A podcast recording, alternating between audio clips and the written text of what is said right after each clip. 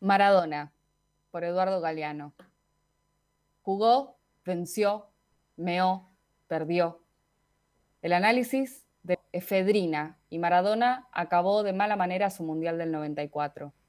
La efedrina, que no se considera droga estimulante en el deporte profesional de los Estados Unidos y de muchos otros países, está prohibida en las competencias internacionales. Hubo estupor y escándalo. Los truenos de la condenación moral lo dejaron sordo y dejaron sordo al mundo entero. Pero mal que bien se hicieron oír algunas voces de apoyo al ídolo caído. Y no solo en su dolorida y atónita Argentina, sino en lugares tan lejanos como Bangladesh, donde una manifestación numerosa rugió en las calles repudiando a la FIFA y exigiendo el retorno del expulsado. Al fin y al cabo, juzgarlo era fácil, y era fácil condenarlo, pero no resultaba tan fácil olvidar que Maradona venía cometiendo desde hacía años el pecado de ser el mejor, el delito de denunciar a viva voz las cosas que el poder manda callar y el crimen de jugar con la zurda, lo cual, según un pequeño Larousse ilustrado, significa con la izquierda, y también significa al contrario de cómo se debe hacer. Diego Armando Maradona nunca había usado estimulantes en víspera de los partidos para multiplicarse el cuerpo. Es verdad que había estado metido en la cocaína, pero se dopaba en las fiestas tristes, para olvidar o ser olvidado, cuando ya estaba acorralado por la gloria y no podía vivir sin la fama que no lo dejaba vivir. Jugaba mejor que nadie a pesar de la cocaína y no por ella. Él estaba agobiado por el peso de su propio personaje. Tenía problemas en la columna vertebral desde el lejano día en que la multitud había gritado su nombre por primera vez. Maradona llevaba una carga llamada Maradona, que le hacía crujir la espalda. Le dolían las piernas. No podía dormir sin pastillas. No había demorado en darse cuenta de que era insoportable la responsabilidad de trabajar de Dios en los estadios, pero desde el principio era imposible dejar de hacerlo. Necesito que me necesiten, confesó, cuando ya llevaba muchos años con el halo sobre la cabeza, sometido a la tiranía del rendimiento sobrehumano, empachado de cortisona y analgésicos y ovaciones, acosado por las exigencias de sus devotos y por el odio de sus ofendidos. El placer de derribar ídolos es directamente proporcional a la necesidad de tenerlos. En España, cuando Goicochea le pegó de atrás y sin la pelota y lo dejó afuera de las canchas por varios meses, no faltaron fanáticos que llevaron en andas al culpable de este homicidio premeditado, y en todo el mundo sobraron gentes dispuestas a celebrar la caída del arrogante sudaca intruso en las cumbres, el nuevo rico ese que se había fugado del hambre y se daba violencia y la fanfarronería. Después, en Nápoles, Maradona fue Santa Maradona y San Gennaro se convirtió en San Genarmando. En las calles se vendían imágenes de la divinidad de pantalón corto, iluminada por la corona de la Virgen, el manto sagrado del santo que sangra cada seis meses. Y también se vendían ataúdes de los clubes del norte de Italia y botellitas con lágrimas de Silvio Berlusconi. Los niños y los perros lucían pelucas de Maradona, había una pelota bajo el pie de la estatua del Dante y el tritón de la fuente vestía la camiseta azul del Club Nápoles. Hacía más de medio siglo que el equipo de la ciudad no ganaba un campeonato. Ciudad condenada a las furias del Vesubio y a la derrota eterna en los campos de fútbol. Y gracias a Maradona el sur oscuro había logrado por fin humillar al norte blanco, que lo despreciaba. Copa tras copa en los estadios italianos y europeos el Club Nápoles vencía, y cada gol era una profanación del orden establecido y una revancha contra la historia. En Milán odiaban al culpable de esta afrenta de los pobres salidos de jamón con rulos. Y no solo en Milán. En el Mundial del 90, la mayoría del público castigaba a Maradona con furiosas silbatinas cada vez que tocaba la pelota, y la derrota argentina ante Alemania fue celebrada como una victoria italiana. Cuando Maradona dijo que quería irse de Nápoles, hubo quienes le echaron por la ventana muñecos de cera atravesados de alfileres prisionero de la ciudad que lo adoraba, la mafia dueña de la ciudad, él ya estaba jugando a contracorazón, a contrapié. Y entonces estalló el escándalo de la cocaína. Maradona se convirtió súbitamente en Maracoca, un delincuente que se había hecho pasar por héroe. Más tarde, en Buenos Aires, la televisión transmitió el segundo ajuste de cuentas, detención en vivo y en directo, como si fuera un partido, para el deleite de quienes disfrutaron el espectáculo del rey desnudo que la policía se llevaba preso. Es un enfermo, acabado, dijeron. El Mesías, convocado para redimir la maldición histórica de los italianos del sur, había sido el vengador de la derrota argentina en la Guerra de las Malvinas, mediante un gol tramposo y otro gol fabuloso, que dejó a los ingleses girando como trompos durante algunos años. Pero a la hora de la caída, el pibe de oro no fue más que un farsante pichicatero y putaniero.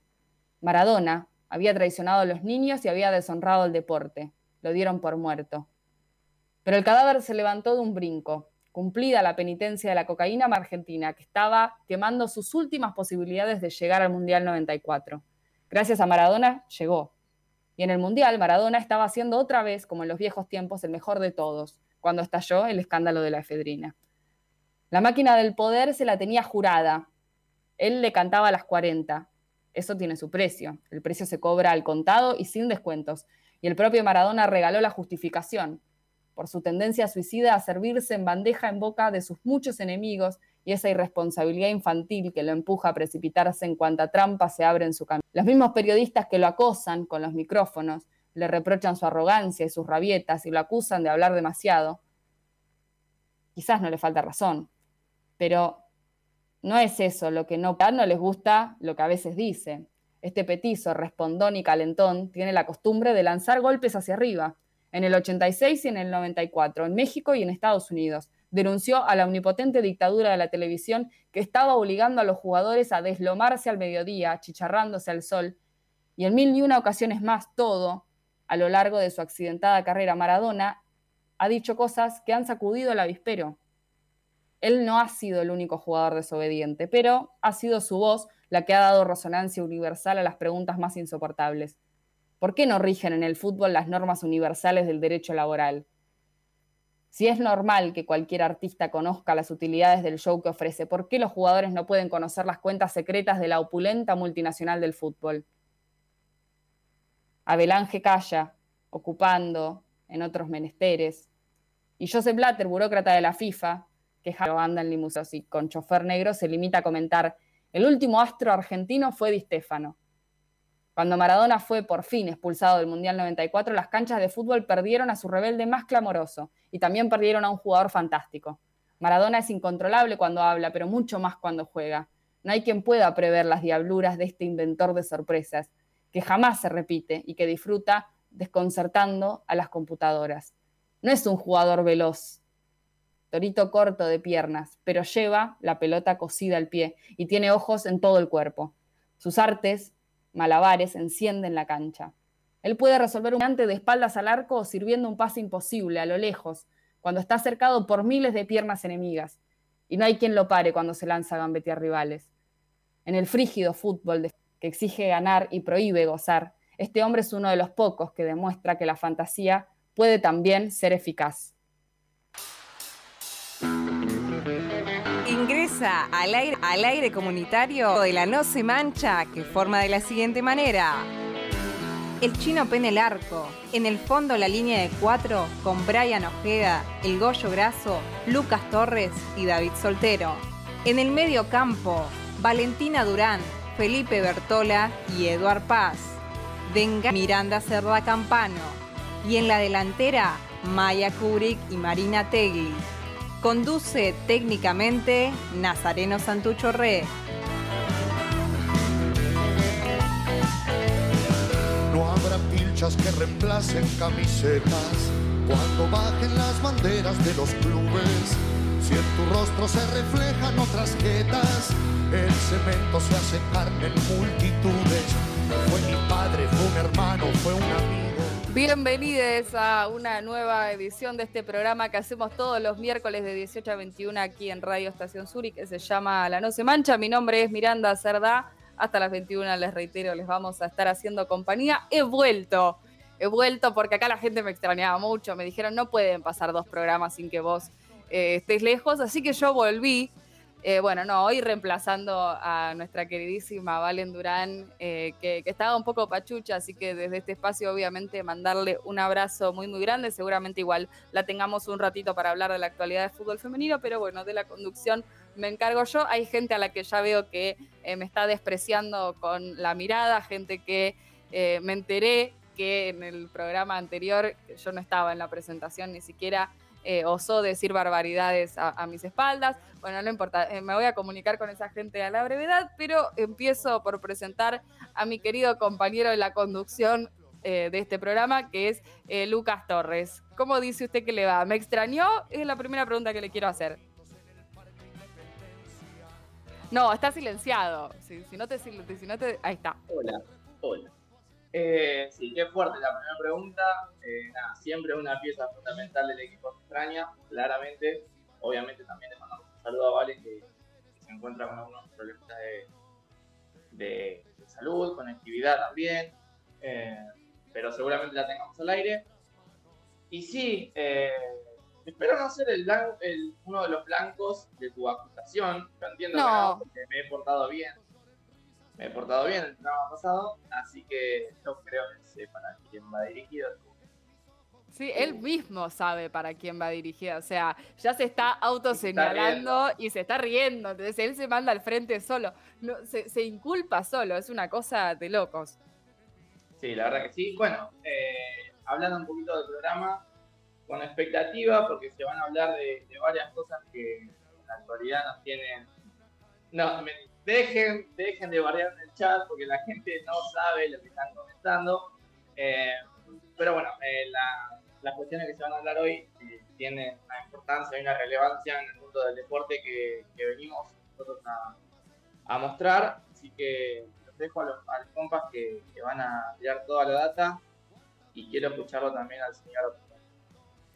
Sí, eh, obviamente hoy tenemos un programa más que interesante. Aprovecho este breve momento para comentar eh, a qué venía el, cuento o el fragmento de texto que si se quiere leímos en el día de hoy. Ayer se cumplió un nuevo aniversario de la muerte de Eduardo Galeano. Le agradezco a Mar por por, pasar esa efeméride que obviamente era bastante importante porque es uno de, los grandes escritores que, hemos tenido. Eh, sobre todo cuando hablamos de fútbol y en, este gran libro que es el fútbol a sol y sombra eh, hay un pequeño texto dedicado a, quien para nosotros es no solamente el mejor jugador del mundo, sino que el mejor del mundo, eh, sin, sin, el adjetivo jugador, sin, sin, el sustantivo jugador. Em, ahora sí paso a presentar al resto de los compas que están aquí. Algunos se van a ir sumando en el transcurso de la tarde, pero eh, para arrancar tenemos a un par de personajes. Acá lo voy a presentar a alguien que vuelve a ser, no sé, como que cada vez que hagas tu debut en el aire de la No se mancha, te voy a volver a presentar porque es como que sos un, nuevo integrante. Nuestro querido Chino P, que eh, suele estar en la producción de este programa, hoy eh, va a tener su su participación al aire, así que te saludo. Chino, yo estoy segura que vos también eras uno de, los que me bardió el programa pasado, si bien no me refería particularmente a tu persona, sé que, eh, que seguramente estuviste en toda esa tramoya. Buenas compas, buenas oyentes. La verdad que primero no me esperaba que me presenten a mí primero. Como raro escucharme primero. Eh, Segundo, no bardía a nadie yo el programa anterior porque de hecho no tenía ni micrófono, así que como que. Perdón, Lucas, en quien yo confío, Lucas, en quien yo confío ciegamente, dice Reci por el chat y yo le creo. Sí, y a vos no te creo, nada, además. Yo también creo que, que Lucas te llevó la ropa planchada hoy, así que no vamos a entrar en esa discusión. Porque tengo, estoy aislada, por eso. no, y fuera de eso también, si, si, no hubieses estado aislada, también hubiese ido a plancharte la ropa. Estoy más que seguro. Le, le está diciendo chupamedias a mi compañero? Por favor. Yo estoy diciendo que es un poco chupamedias. Y pon, ahora pone al gato enfrente de la cámara para que cambiemos de tema. Pero bueno, no nos desviemos mucho tampoco. Eh, vuelvo a hacer aire. Hoy vengo a darle una mano a Mar en un tema que, que, me interesa bastante y en el que estoy dentro de todo bastante en tema que es el, mundillo del freestyle de la batalla de gallos. Eh, vamos a hacer un pequeño recorrido, si se quiere, histórico, eh, y de ahí vamos a, saltar a lo que es eh, las mujeres y las pibas, sobre todo, cómo empiezan a, destacar en todo, en todo este panorama, y después, bueno, vamos a traer a la mesa la discusión de si es o no un, un deporte y hasta qué punto se puede llegar a considerar deporte o hasta qué punto está la discusión entre deporte y arte ahí en el mismo. Bien, eh, bueno, obviamente una discusión parece de nunca acabar, de hecho es una discusión que hasta el día de hoy no está saldada, pero bueno, entiendo que los compañeros entonces nos van a estar tratando de dilucidar un poquito. Aprovecho ya que el chino hizo la introducción y, la presento a nuestra querida compañera Martegli, eh, que también lo va a estar acompañando entonces al chino en, este intento de, dilucidar un poco cuál es la, realidad del freestyle hoy en día. Hola, ¿cómo andan? ¿Me escuchan? Sí, siempre voy a preguntar si me escuchan porque la verdad que tengo... Manejo muy mal el auricular. Nunca sé dónde está el micrófono, dónde tengo que poner esto. Ahí perfecto, como si no lo revoleás, mejor, pero ahí va perfecto. No, la verdad que, extraño estar en el piso, extraño tener un micrófono, es otra cosa, pero bueno, hay que cuidarse y cuidarnos. Y como bien vos decías, Mir, vamos a hablar con el chino en la columna Deporte y Cultura sobre el freestyle. La verdad que es algo bastante ajeno a lo que yo suelo consumir. No, no soy de, ver em, batallas en YouTube, pero la verdad que toda esa movida es muy interesante. De hecho, se relaciona mucho con lo que es el ambiente también del skate, del roller skate, de los grafitis, todo lo que es em, la, la expresión urbana y los deportes urbanos. Así que más que contenta de estar compartiendo esa columna con el chino.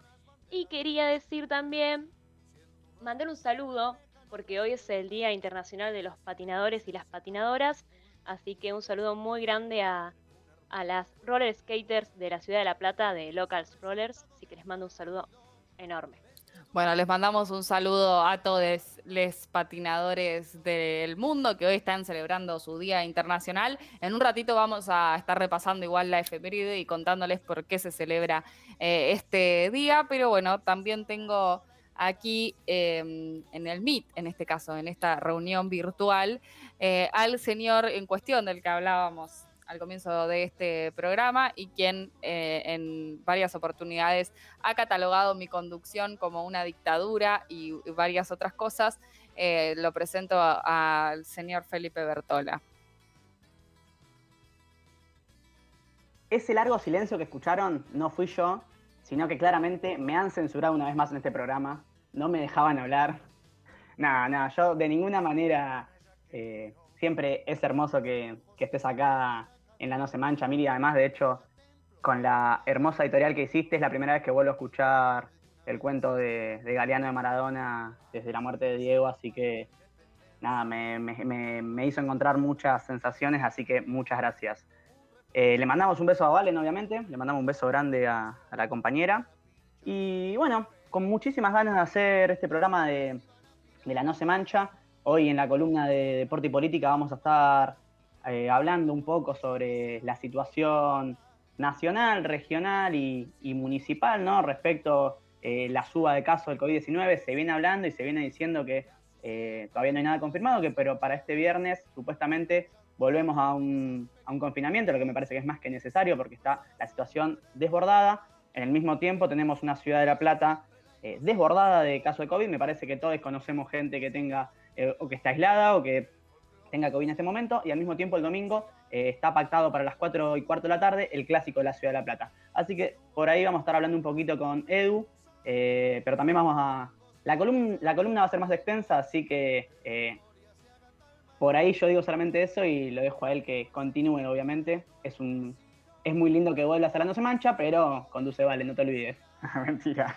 Bueno, en relación a, esto, bueno, obviamente muy interesante. Ayer eh, la AFA sacó un spot em, donde, bueno, lo vamos a estar repasando, no quiero spoilear absolutamente nada porque también va a estar incluido en algo que vamos a discutir, pero bueno, sacó un spot eh, la AFA en la que básicamente planteaba eh, que había que cuidarnos em, y sin embargo el fútbol sigue. De momento parece que el fútbol continúa, así que no sé, medio que me parece tanto controversial el mensaje que que da la AFA en este spot, pero por eso lo, vamos a, estar discutiendo. Como decía, Feli va a estar acompañado por el señor Eduard Paz, a quien saludo en este preciso instante. ¿Cómo estás, Edu? Hola, Mir, ¿cómo andan compañeros de la mesa? Oyentes, ¿todo bien? Eh, me sumo a lo que venían hablando y lo único que te puedo decir, Mir, no trates de entenderla. así es la liga, así es el fútbol argentino. La verdad es que no, no se puede esperar más de, la AFA y, de la liga. Pero en base a eso vamos a estar hablando también un poco con Feli en cuanto a los casos de COVID. Después también, eh, por suerte, Feli ahí me dejó un poco de pie para, para seguir hablando de lo que va a ser una de las primeras partes más o menos de, la, del análisis que traemos en política y deporte, porque justamente la Conmebol también anunció un acuerdo con Sinovac, con una empresa china, para, para el arribo de 50.000 vacunas con prioridad para los planteles de la Copa América y bueno, también eh, para, para las diferentes eh, las diferentes ligas, podríamos decir, que, que la, que la que la sostienen, ¿no? También a la Comebol que tienen en cada, en cada país. Así que en base a eso vamos a estar hablando, vamos a estar discutiendo un poco sobre eso y después obviamente vamos a cerrar con lo que sucede en el Clásico de la Plata. Hay mucha controversia porque es como bien decía Mir, no me quiero hacer extenso y lo vamos a llevar seguramente eh, en el debate, pero la verdad es que llama muchísimo la atención esta supuesta donación también, ¿no? Bueno, sí, además, digo, eh, venimos discutiendo, ¿no? Si la vacuna es un bien público, eh, si se debe lucrar con la vacuna, que está claro que desde este programa la respuesta, al menos que, consideramos correcta, es que no. Eh, y sin embargo, digo, cuando hay un montón de países que todavía no tienen acceso a la vacuna, hay un montón de trabajadores esenciales que no tienen acceso a la vacuna en un montón de países que se garantizan 50.000 dosis de una vacuna para que continúe el fútbol sudamericano, ah, eh, creo que, deja bastante que desear en este contexto, eh, pero bueno, obviamente vamos a estar debatiéndolo también eh, en un ratito nada más. Lo tenemos a Isaías del otro lado operando para que este programa salga de manera fantástica. Nos vamos a escuchar una canción, enseguida seguimos con más No se mancha.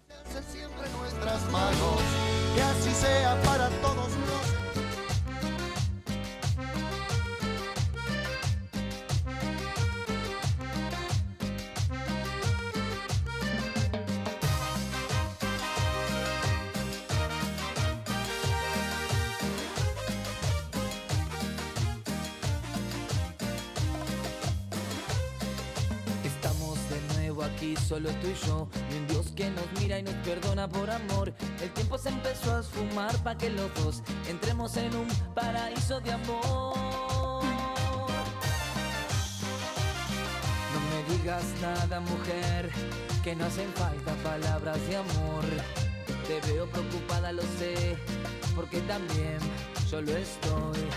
Y acércate que ahora yo quitaré lo que luce en tu cuerpo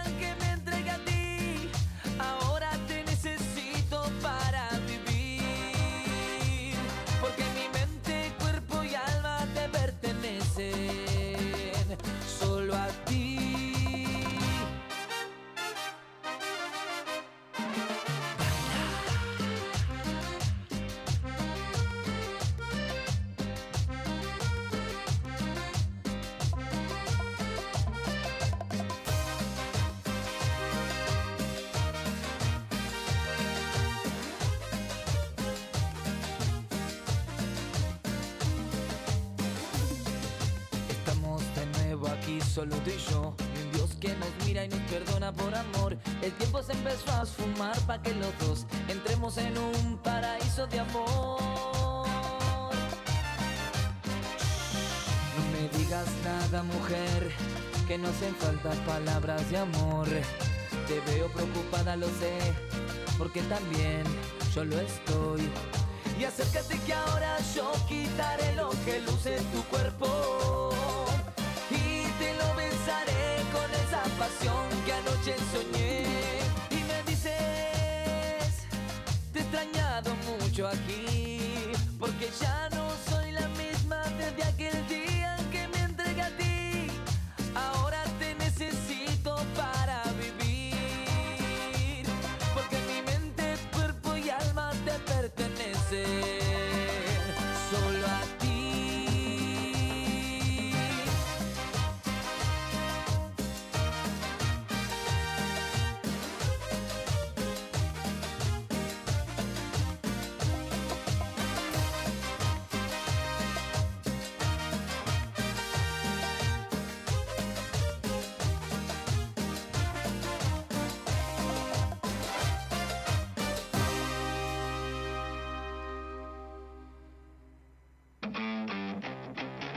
Sin tibiezas ni caretas, el periodismo deportivo que queremos lo construimos entre todos.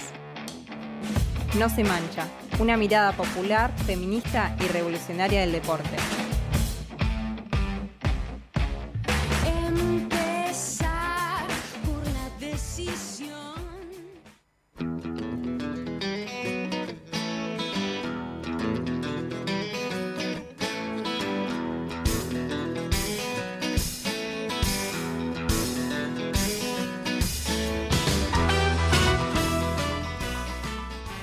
Al aire de Radio Estación Sur FM 91.7 y en este preciso momento nos vamos a meter a analizar algo que les adelantaban tanto Feli como Edu al comienzo de este programa y que tiene que ver con varias cuestiones, ¿no?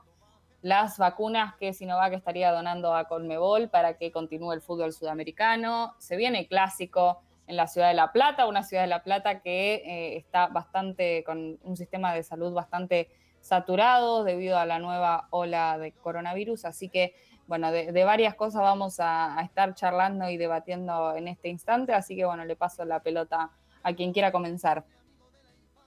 Bueno, le, meto un poquito. Sí, como, como decía Miri, eh, bueno, estamos en una situación que conocemos todos hace más de un año, que todos los días muchas veces son iguales, donde nos, eh, la angustia me parece como, como sentimiento mayormente encontrado en, la población mundial.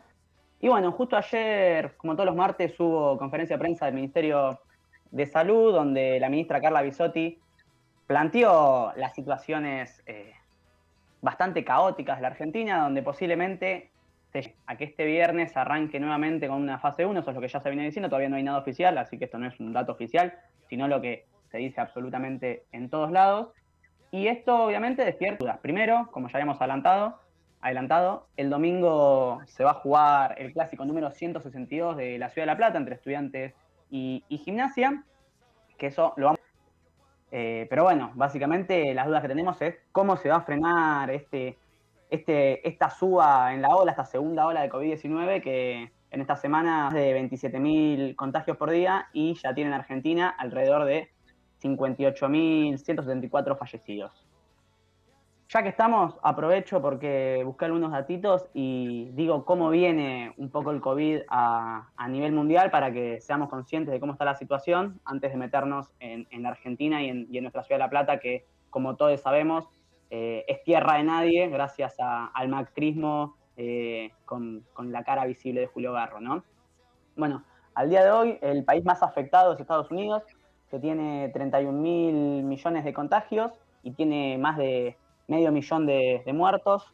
Lo sigue después, eh, lo sigue 13 millones de, contagios y más de 172 mil muertos. Y tercero sí aparece Brasil, eh, el gigante, gigante carioca, ¿no? Que, baila, que baila al ritmo del neoliberalismo con, con Jair Bolsonaro y, realmente con un cinismo que, que, preocupa, un cinismo que crea varias de las cepas que hoy también ya se mueven en la Ciudad de La Plata, como es la, la cepa, la Manaus, que tiene 13, 13,5 eh, millones de, infectados y alrededor de 358.800 muertos.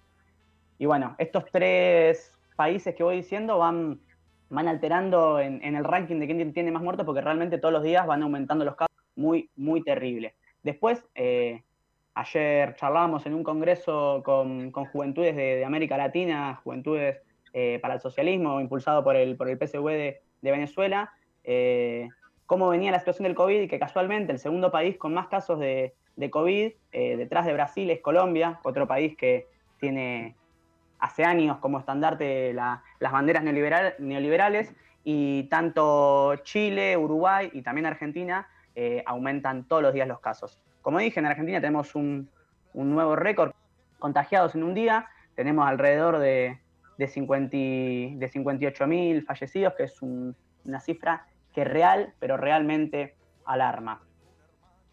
Dentro de esto, volvemos a las discusiones que, ya conocemos, eh, se habla de la circulación todos los días, hoy todavía hay una situación concreta en la que no se sabe si hay que ir al colegio, si no hay que ir al colegio, al mismo tiempo tenemos, digo otra cosa, ¿no? ya que venía diciendo todo esto, para anclarlo un poquito con, la situación de la vacuna, para ya pasarle eh, la pelota, la pelota Edu. En Argentina han llegado 7 millones de vacunas, pero hay que reconocer la gestión que ha tenido la Argentina a nivel mundial. Hoy la vacuna me parece que es eh, básicamente el objeto a nivel mundial y donde las, los laboratorios que tienen territorio eh, en los países del hemisferio norte, principalmente Estados Unidos, que son los que le ponen eh, valor a la vida, básicamente, porque hoy no, no, abren las patentes de, la vacuna, eh, no están liberando vacunas y hay muy pocas vacunas en el mundo. Que Argentina tenga 7 millones es algo a celebrar, obviamente faltan más, pero me parece que era algo importante. Ya tenemos el 11% de la población vacunada con eh, una primera dosis y el 65 adultos mayores de 80 años en Argentina ya están vacunados. Obviamente falta mucho, pero, pero es algo a remarcar eh, y es algo también para, para aferrarse y esperanzarse en este momento de mierda, ¿no? Por suerte tenemos un estado presente que recordarlo todos los días más en este contexto. Ahora sí, hablando un poquito de la vacuna, le paso la pelota a Edu para, con el deporte y la situación de la vacuna, ¿no? En relación a esto, muy, cortito, digo, para mí la, situación es bastante dramática, eh, exige sin duda un cierre, digo, más allá de que esperaremos obviamente a ver qué sucede el viernes, en el que, bueno, ya se rumorea días más restrictivas, eh, por dos o tres semanas en relación a la situación actual que está atravesando la Argentina. Eh, hoy la verdad es que eh, un número de muertos bastante alto, unos 368 muertes se confirmaron al día de hoy, el número más alto en tres meses. es decir, que incluso con las nuevas medidas que Alberto Fernández anunció hace una semana atrás, todavía no, vemos si, si la ola de contagios ha disminuido, así que en ese sentido eh, creo que son necesarias que ver si el fútbol eh, está contemplado en, estas nuevas medidas y a mí simplemente un parecer, una sensación que me da es que eso no va a pasar. Em, y, en relación a esto, digo, es bastante preocupante porque, por ejemplo, no sé, ayer, eh, hoy San Lorenzo volvió de Brasil, fue a jugar a Brasilia, ¿no? La capital de, la pandemia, básicamente, de Brasilia, y volvió y, los hisopados en E6 arrojaron dos positivos. Eh, ¿no? San Lorenzo que estuvo dos días. Hoy eh, Defensa y Justicia enfrenta a Palmeiras también en Brasil. Habrá que ver, digo, cómo vuelve Defensa y Justicia de, ese país, pero bueno, para mí es realmente muy preocupante que si, están, pues, si, se, han, cerrado las fronteras para, poder viajar y a Brasil, eh, claramente el fútbol no debería ser la excepción para agregar cortito antes, de que Edu le mande, eh, es una cuestión más de sentido común. Ya, ya no es apelar a. Bueno, lo hablamos del, programa pasado, no es apelar al, deportivismo, no es apelar al, a lo económico, ya es una cuestión de sentido común. No, no se puede seguir eh, ofreciendo eh, la cantidad de espectáculos que están dando y sobre todo lo deportivo que si, si bien entendemos que, es importante y es fundamental en nuestra sociedad, tenemos que entender también que lo, sanitario debería pesar eh, un poco más. Sin duda, y por ahí para empezar con, la discusión y, y por otro lado discutirlo y ponerlo en la mesa obviamente, que desde Luque eh, enunciaron el entendimiento de, que llegaron con la farmacia a un, a un acuerdo la prioridad la tendrían los planteles de las selecciones que vayan a disputar el certamen de naciones en junio, pleno invierno en la región, luego serían inmunizados en los diferentes torneos continentales. Conmebol anunció también que ayer, en un comunicado, el acuerdo que alcanzó con la empresa farmacéutica, que elabora la Sinovac, es importante eso porque la Sinovac es la que está llegando a Uruguay y a, Chile. Acá en Argentina recordemos que viene la, la, eh, la Sinovac tiene un porcentaje de error un poco más grosero que, o, peor, podríamos decir, que lo que es eh, la Sinopharm. Esta firma donará. En, relación a esto, Edu, algo muy cortito, sobre todo porque después de, la muerte de Mauro Viale esta semana comenzó a hablarse mucho de, de las listas, no sé si a propósito, o no, digo, hay muchos periodistas hace ya tiempo desprestigiando las vacunas, pero aprovecharon, digo, Mauro Viales justo había, antes de, su muerte, la vacuna Sinopharm, que es la vacuna que está trayendo a Argentina de las chinas, y empezaron a, por ejemplo, Jorge Lanata se refirió en TN a, a la diciendo que diciendo que la primera dosis tenía un 3% de efectividad, algo que no es cierto, eso sucede con la vacuna Sinovac, eh, y, sin embargo me parece que hay un periodismo que desinforma eh, y, que dice cosas que obviamente buscan desprestigiar no solo las decisiones del gobierno, sino también eh, la, salud y en ese sentido me, parece que es bastante grave, pero bueno, para hacer esa, esa aclaración y para que contemplemos, digo, cuál, cuál es también el margen de error que, tiene la vacuna Sinovac, que es bastante alto en la primera dosis, ¿no? Con la segunda dosis ese, ese porcentaje se, compensa bastante y además el, porcentaje o la cantidad de dosis que va a recibir, que recibiría Conmebol eh, es bastante importante de cualquier manera. Sin duda creo yo que está bien que, se, se explique esta, estas dos, porque por lo general lo que suele pasar es que se pone eh, todo en la bolsa, por lo general la vacuna china, ¿no? Y hay que aclarar que hay dos tipos de vacuna o dos variantes que vienen de allá. Eh, y con respecto por ahí, para no hacer tan extenso todo esto, eh, lo primero que se va a hacer es inmunizar a los planteles que vayan a disputar la Copa América Argentina-Colombia en junio de este año, pleno invierno como bien decía, y eh, se prevé ¿no? que va a ser el, por ahí lo más elegido eh, para la pandemia en, nuestra zona en lo que respecta a la segunda ola. después de eso, además, la Comebol destacó que su lugar pionero en este, o sea, es el la, la Comebol es la, confederación pionera en hacer este acuerdo, es la primera de todas las confederaciones que hay en, hacer este acuerdo, ¿no? Y también llama muchísimo la, atención porque ellos dicen que la idea es, eh, nada, seguir, con la, eh, seguir generando el deporte, entre otras cosas, y la verdad es que, eh, como bien decían y traían a la mesa hace un ratito los compañeros, creo yo que mm, va más allá de eso, o sea, hay gente que realmente no, no, no se está poniendo a vacunar gente mayor de edad, entre otras cosas, que no se pueden quedar en su casa incluso tampoco, eh, y necesitan de la vacuna para ya sea para lograr, y hay que ser claro y conciso de que muchos, prácticamente todos los jugadores de, de primera y los que están eh, afiliados a la Comebol pueden esperar tranquilamente en sus casas, pueden aislarse, pueden eh, despreocuparse un poco con respecto a eso, no así como el resto de la población pero hay que saber y hay que ser claros de que la Comebol y el fútbol es eh, un juguete del, capitalismo en estos momentos y se maneja así y la situación eh, se, da así, ¿no? Y yo creo que ahí es donde empieza a haber esa confrontación entre la sociedad que, ve y que analiza esto y que dice, bueno, mirá, donan 50.000 vacunas, o sea, no es, no es un número menor. Eh, y uno de los y uno de los análisis que, hicieron fueron de que, y el censo que dieron, de, que los futbolistas eh, que van a ser convocados a las elecciones, en las elecciones involucran entre 230 y 250 profesionales, o sea que van a sobrar muchísimas vacunas, seguramente destinadas a los diferentes planteles, pero que se van a seguir tratando y van a seguirse hablando ahí.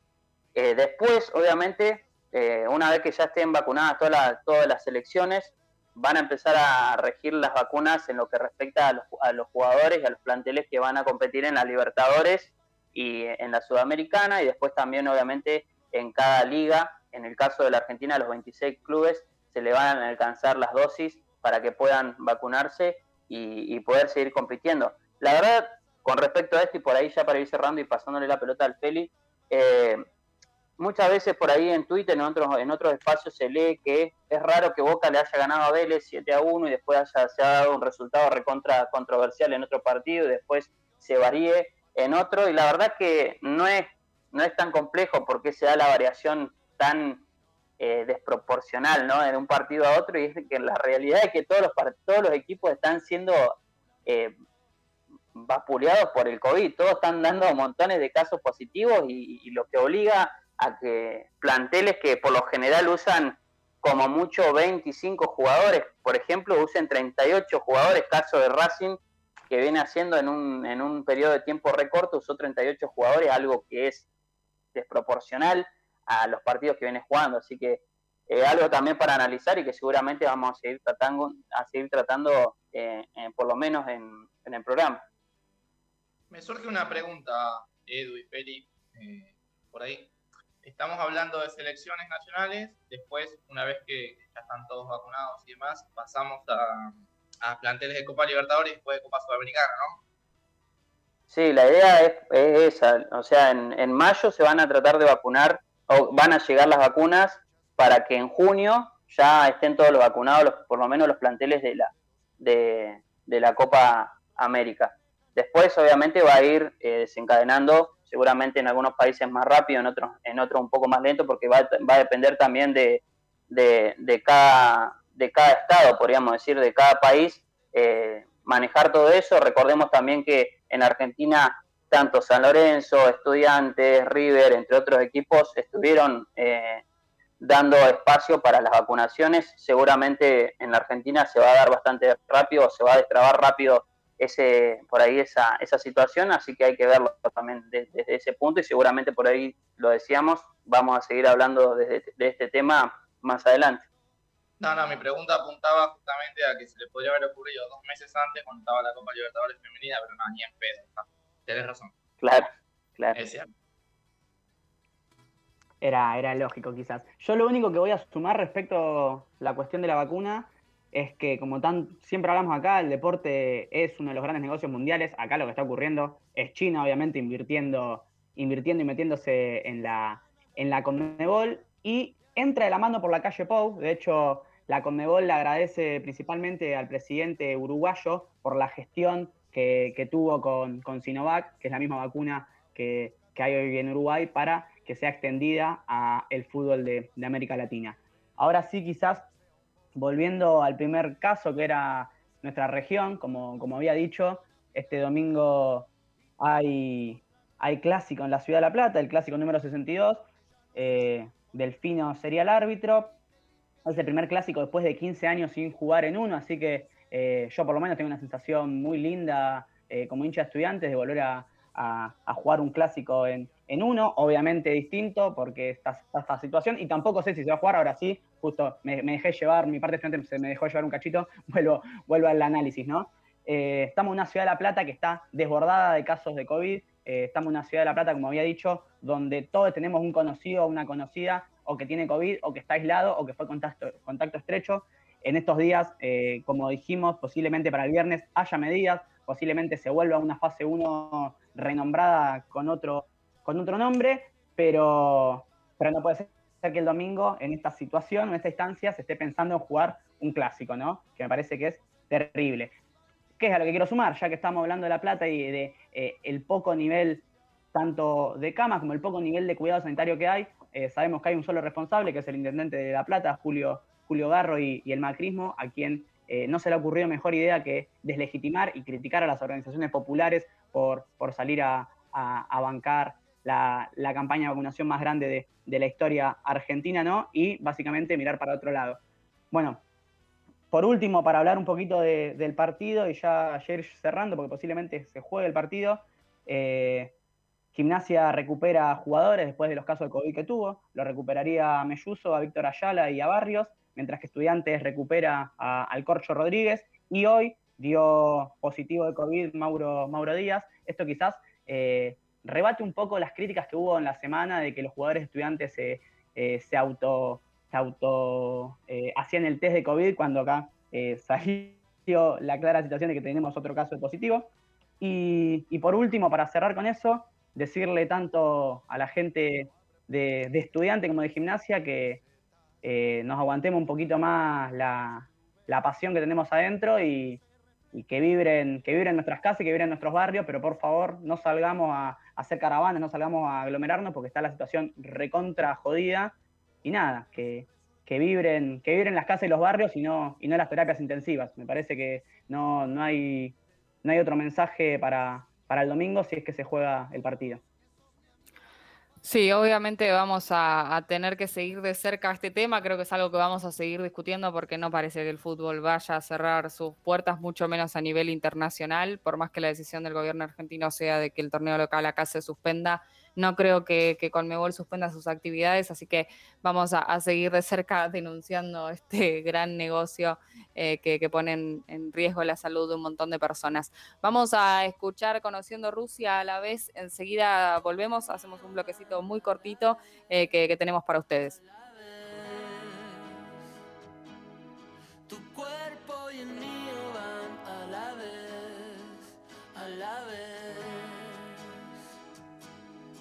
Estaba esperando para bajar la luna.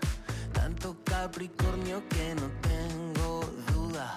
Tu mirada es fina como buena lupa. Queda claro que como vos no hay ninguna. Soy particular.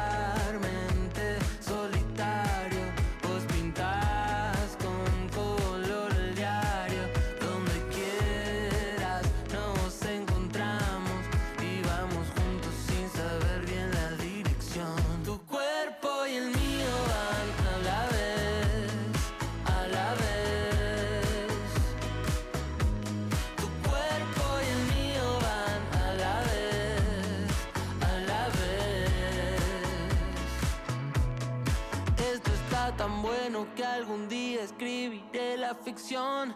Cambio nacionalidades, vivimos en Japón. En el último capítulo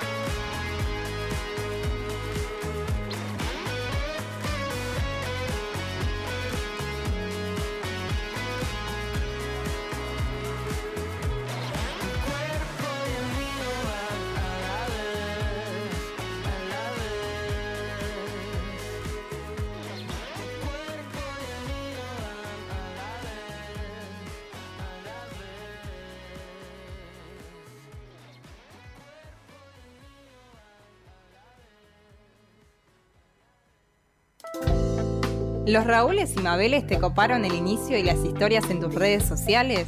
No te preocupes. Seguinos en Instagram, arroba la no se mancha o encontrarnos en Facebook como no se mancha.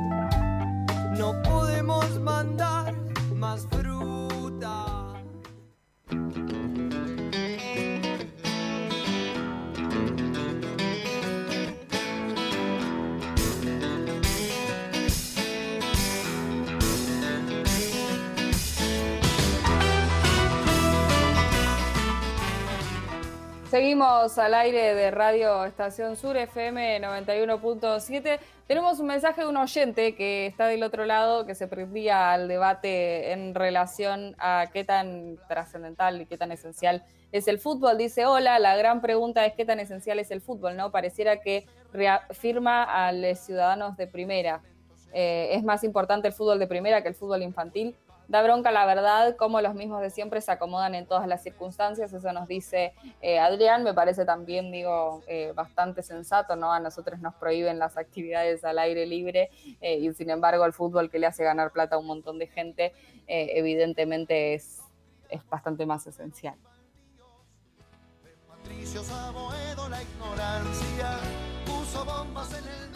Tenemos un par de, bueno, de cuestiones para compartirles. Una es una efeméride que adelantaba Mar eh, hace un ratito em, y que tiene que ver con que hoy, 14 de abril, es el Día Internacional de Les Patinadores.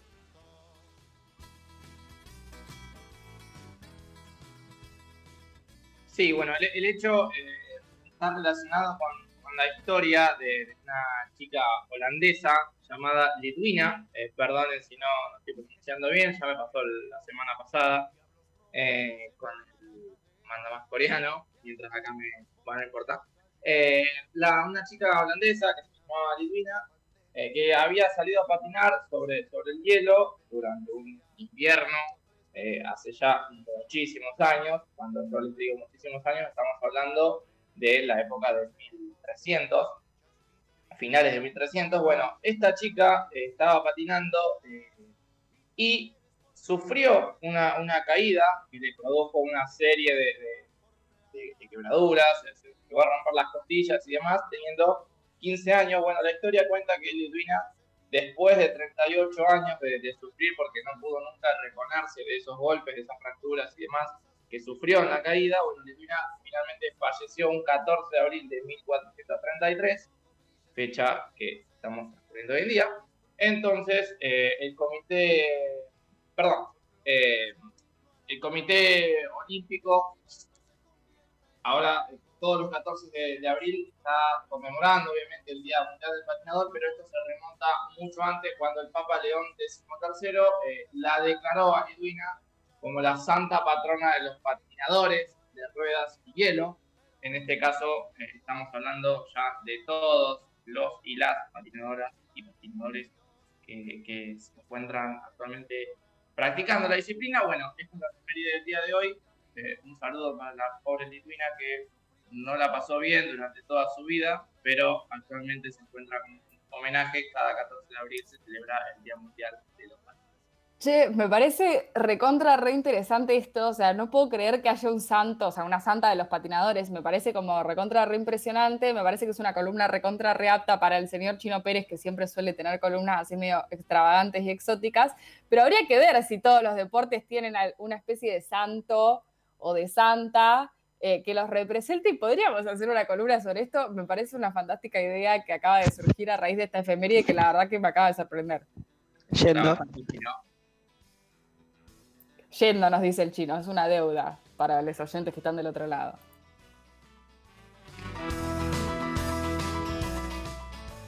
Bueno, y por otro lado, eh, una de las noticias que, queríamos compartir es la del emotivo, bueno, ya lo estuvimos diciendo en la, entrada, pero eh, es el emotivo eh, homenaje o, mensaje de, la AFA para que se refuercen los, cuidados contra el coronavirus y esta dicotomía que nos planteaba también Felipe y Edu, eh, de, lanzar un mensaje pero después actuar eh, en contraposición a lo que se dice.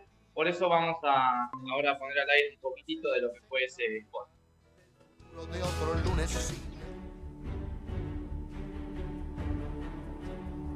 No, no, sé completamente. Este es un partido completamente distinto, especial. De la ansiedad, los nervios, muchos chicos en el medio. Tengo, jóvenes, muy jóvenes. Un partido difícil. Para salvarnos lo vamos, lo vamos a hacer. Van y te presiona. Y vos estás ahogado y ellos están frescos. Me encontré con un plantel inteligente y con mucho sacrificio. Un equipo cuando tiene compromiso, cuando tiene convicciones, jamás renuncia a la participación. El equipo va a funcionar. Si funciona el equipo, un jugador no va a salvar a todos. Todos cometemos errores, todos. Hay que tratar de aprender para que no nos vuelva a pasar.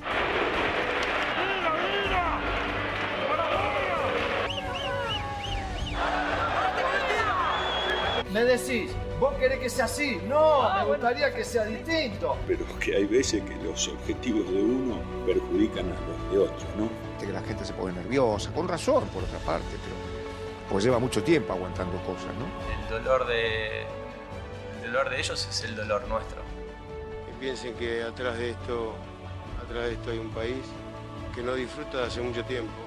Lo único que le voy a pedir a la gente es calma, lo vamos a sacar adelante. Primero, la solidez atrás, para que el equipo se pueda desplegar. Tenemos que tener mucha tranquilidad más que nunca para que todos juntos podamos poner el hombro. Este es el momento de la unión. Y eso es lo lindo. Este grupo quiere que el argentino se una.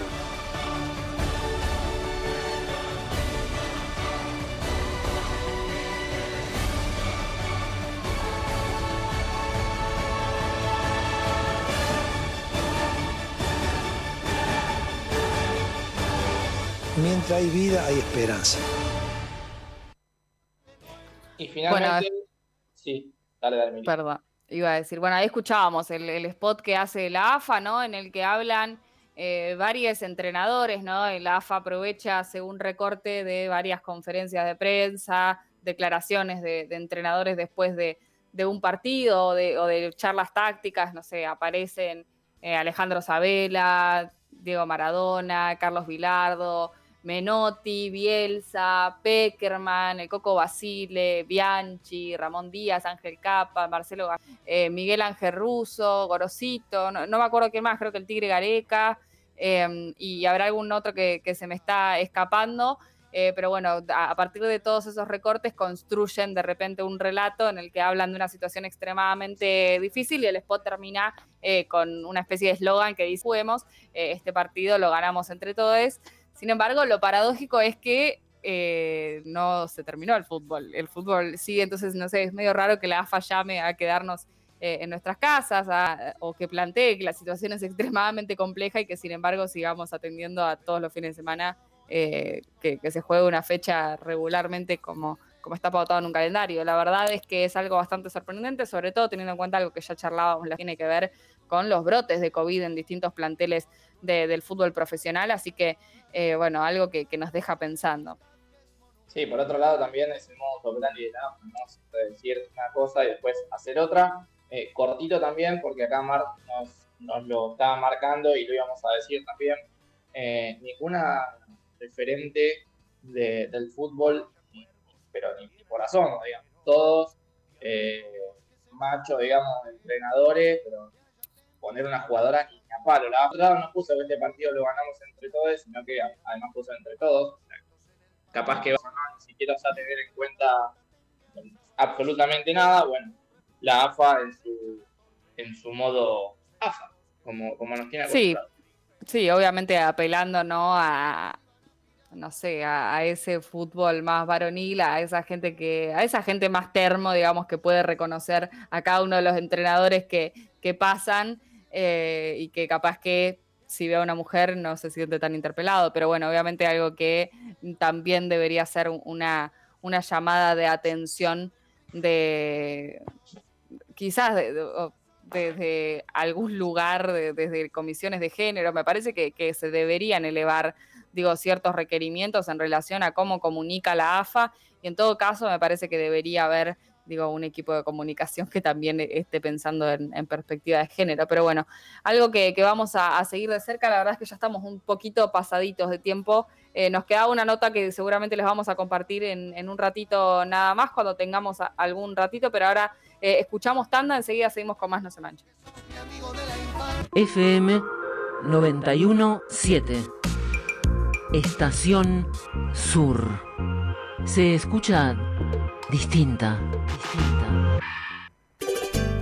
Noticias de todo el país, fotos, audios, videos, entrevistas, la producción periodística de las radios comunitarias. Agencia.sparco.org.ar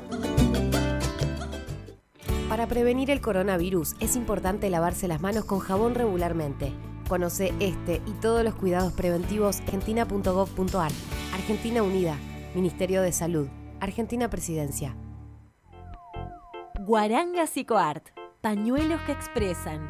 Encontralos en Instagram, arroba guaranga-psicoart y en nuestra tienda online www.guaranga.com.ar. Somos Militancia Canchera. Guarangueate. Guaranga Psicoart.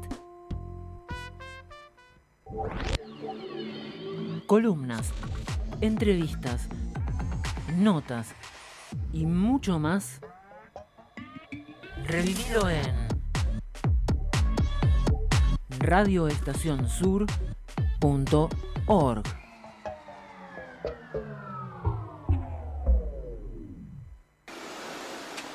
Se construirá el Parque Madres de Plaza de Mayo, un nuevo espacio público que une el inicio del barrio Mosconi. El predio del parque reemplazará la Avenida del Petróleo Argentino, brindando un lugar de convivencia entre sus principales barrios, generando la integración social sobre los pilares de memoria, verdad y justicia, a través del homenaje a las Madres de Plaza de Mayo. El espacio contará con juegos infantiles, espacios para vecinos y vecinas de todas las edades y sectores para adultos mayores, con mesas temáticas, cancha de tejo y un anfiteatro con la forma del histórico pañuelo, donde se podrán desarrollar actividades artísticas, culturales, foros o charlas vecinales. El tendrá luminarias, mobiliario, papeleros y bebederos estratégicamente ubicados. Municipalidad de Ensenada. Gestión Mario Seco. Encontranos en Instagram, Twitter y Facebook como Estación Sur 917. Y entérate de todo lo que pasa en el país. ¿Cinco machirulos de traje y corbata hablando de fútbol? Ni a palos. Estás escuchando No se mancha, una mirada popular, feminista y revolucionaria del deporte.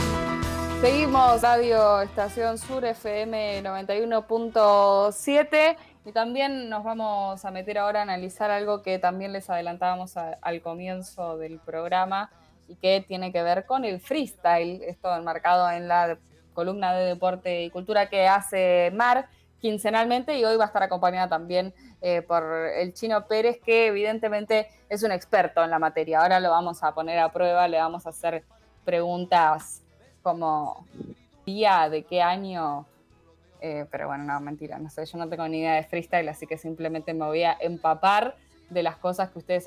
No, sí, mira, igual tenés razón. El chino sabe una banda. Él fue el que me dio esta idea ahí en el grupo. Así que nada, re, re contenta, gracias chino. Así que, bueno, ¿qué es el freestyle? ¿De dónde viene? ¿Cuál fue su origen? Para empezar, es un encuentro donde se realizan batallas, las llamadas peleas con estilo, con debates, argumentos en respuesta ante el contrincante. Exactamente no se sabe quién fue la primera persona en comenzar a realizar improvisaciones eh, en el rap, tampoco dónde tomó lugar exactamente, pero hay datos que dicen que su origen surge en los escenarios de hip hop de la costa este de los Estados Unidos a mediados de los años 80. Este movimiento artístico, que después igual más adelante vamos a entrar en debate de esto del deporte, eh, deporte y arte, si se pueden relacionar. Eh, este movimiento artístico también nació para rebelarse ante el sistema, en contra también de la discriminación de las comunidades afroamericanas y se asocia con los barrios más pobres de los Estados Unidos. ¿Cómo son las batallas de freestyle? Son eventos muy populares entre la gente que ama este estilo de vida, estilo musical. Una de las competencias más famosas es la Red Bull Batalla de los Gallos. Y cuando empezamos ahí a charlar con el chino, se me ocurrió, le pregunté, chino, ¿por qué se llama Batalla de los Gallos? Obviamente que tiene relación con esto de, de la clandestinidad, ¿no? Chino, no sé si querías aportar algo. Eh, en ese sentido, como que el, nombre, que, de hecho el, emote le quedó a, eh, a nivel global de lo que es Batalla de Gallos, eh, lo populariza Red Bull. Es bastante interesante eso, porque ellos al empezar a organizar esta, competencia, que es una de las más importantes, es una de las más masivas, que de hecho en el último tiempo, si bien sigue siendo muy importante, va perdiendo eh, popularidad. Eh, es increíble la, influencia que ha tenido Red Bull eh, en los deportes en general. Hemos hablado en otro momento de Red Bull eh, empezando a incursionar en el fútbol, comprando clubes, eh, hemos hablado de, Red Bull como empresa incursionando en distintos deportes y al punto de, de- pensar que, que no solamente incursionan eh, en el freestyle que en su momento nace como, como una expresión artística, ni bien como, como bien explicaba Mar ahí, eh, cómo, cómo con su marca eh, logran, logran eh, inculcar esto, si se quiere, el- el emote de batalla de gallos, haciendo referencia también a las batallas clandestinas de gallos. Eh, es algo por demás interesante. Sí, Chino, yo quería agregar a eso que busqué por qué se llama Batalla de Gallos y tiene que ver como una, una categoría de, evolución dentro de, eh, del freestyle. O sea, empiezan siendo pollos, luego gallinas y, y, eh, el, mejor de, de, todos sería el gallo, por ejemplo. Es como una categoría de evolución. Sí, en Exacto. relación a algo que planteabas y que también me parece muy interesante sobre Red Bull, no olvidar también que tiene una escudería de Fórmula 1, digo, sabemos que es uno de los deportes donde más dinero se maneja y Red Bull eh, tiene una escudería que eh, la compró en aquel entonces, estamos hablando cerca de, no sé, a principios de los 2000, eh, era la, escudería que antes era Jaguar Racing, la compró por cerca de 110 millones de dólares en ese entonces, estamos hablando de una barbaridad de guita, eh, porque bueno, Ford, que era la, propietaria anterior, eh, anunció su, su retirada, Red Bull vio el negocio ahí, eh, así que bueno, sabemos que es una empresa que ya hace, en los últimos 20 años, digo, viene apostando eh, muchísimo en dinero en, en el deporte y evidentemente con buenos resultados eh, económicos, eh, porque si no estaría claro que, que me parece que donde ve, donde pone el ojo, yo no sé ni cómo es la frase. Pone la Donde bala. pone el ojo, Donde pone el ojo, pone la bala. por Claro. decirlo de alguna manera. Bueno, en ese sentido, algo que, que también es interesante pensar y que a mí me parece eh, una cagada, por decirlo así, ¿no? Perdonen.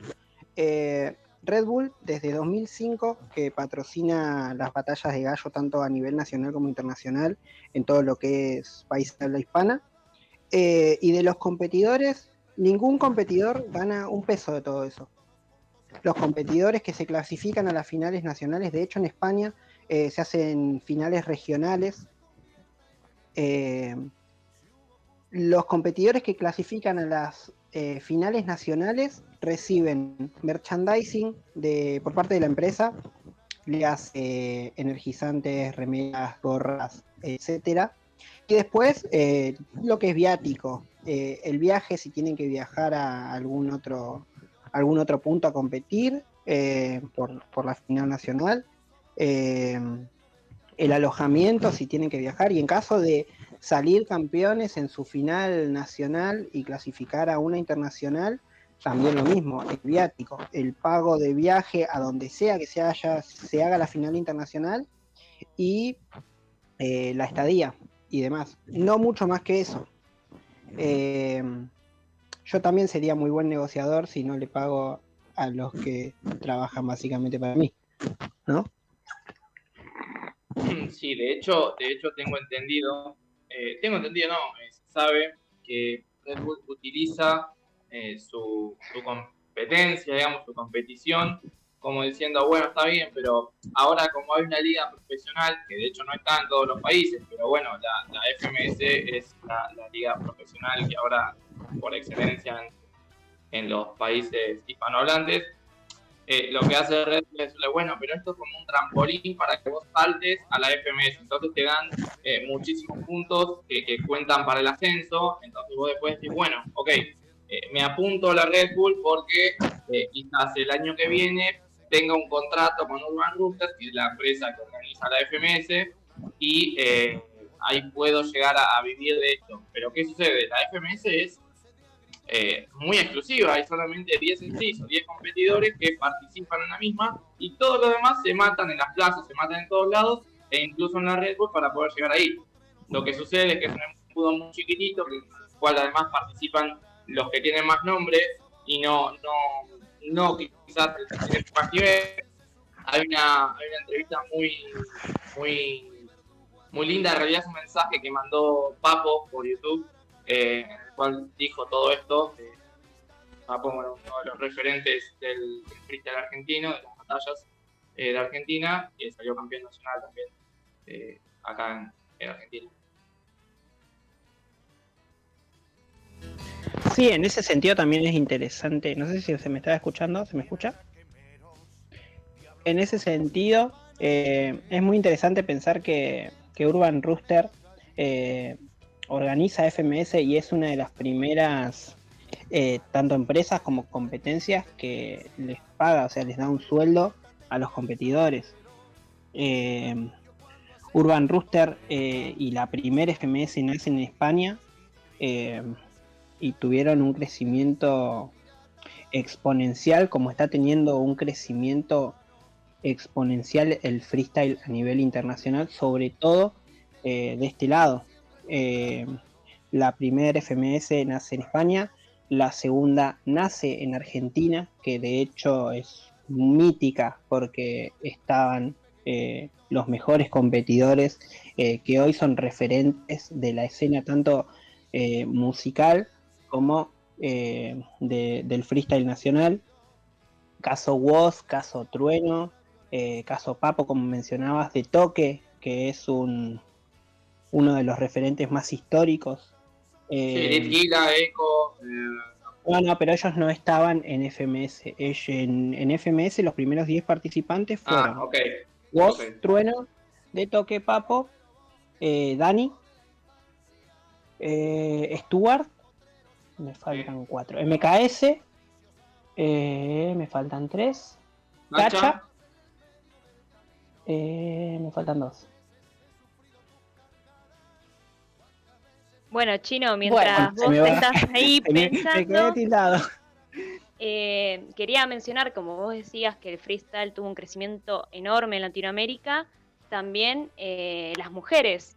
Las mujeres están ganando espacio en este ambiente. De hecho, como vos me habías dicho, Chino, eh, la Liga Argentina de Freestyle está integrada por dos mujeres.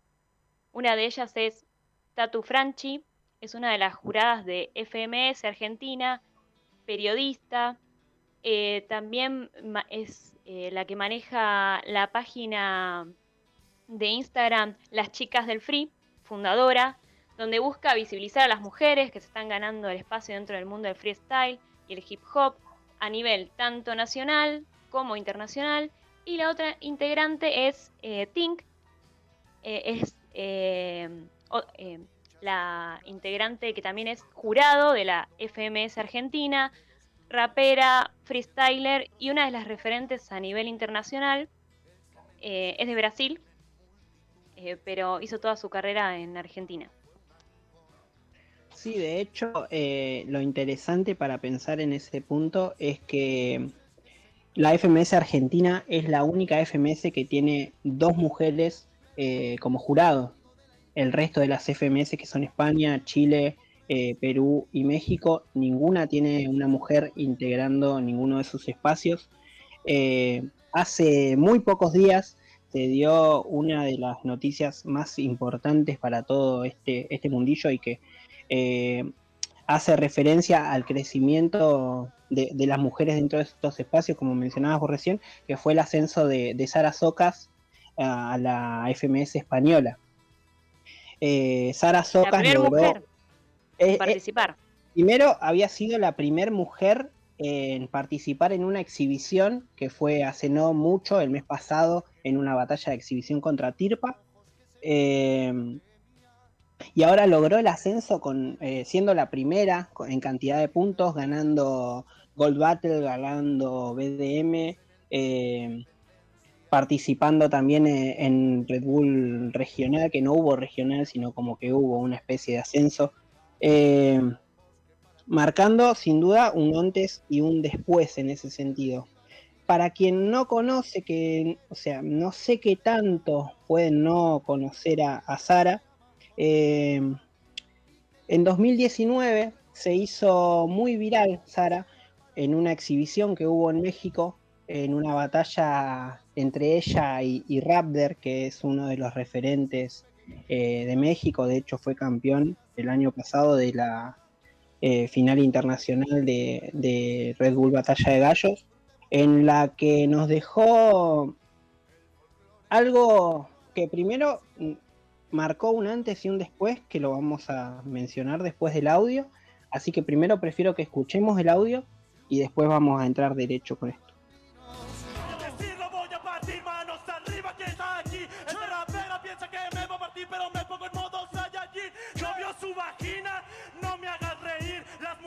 Más hermosas son de donde yo nací. De Guadalajara y a mucha honra tú, tú no la paras. Agradezco al que está arriba camarada. Otro día sin poder cogerme a Sara. Sin cogerte a Sara, por supuesto, porque eres feo, lo veo en tu cara. Que las hermosas están en tu país, entonces ¿por qué coño las estáis dejando morir? Porque solo las valoráis por la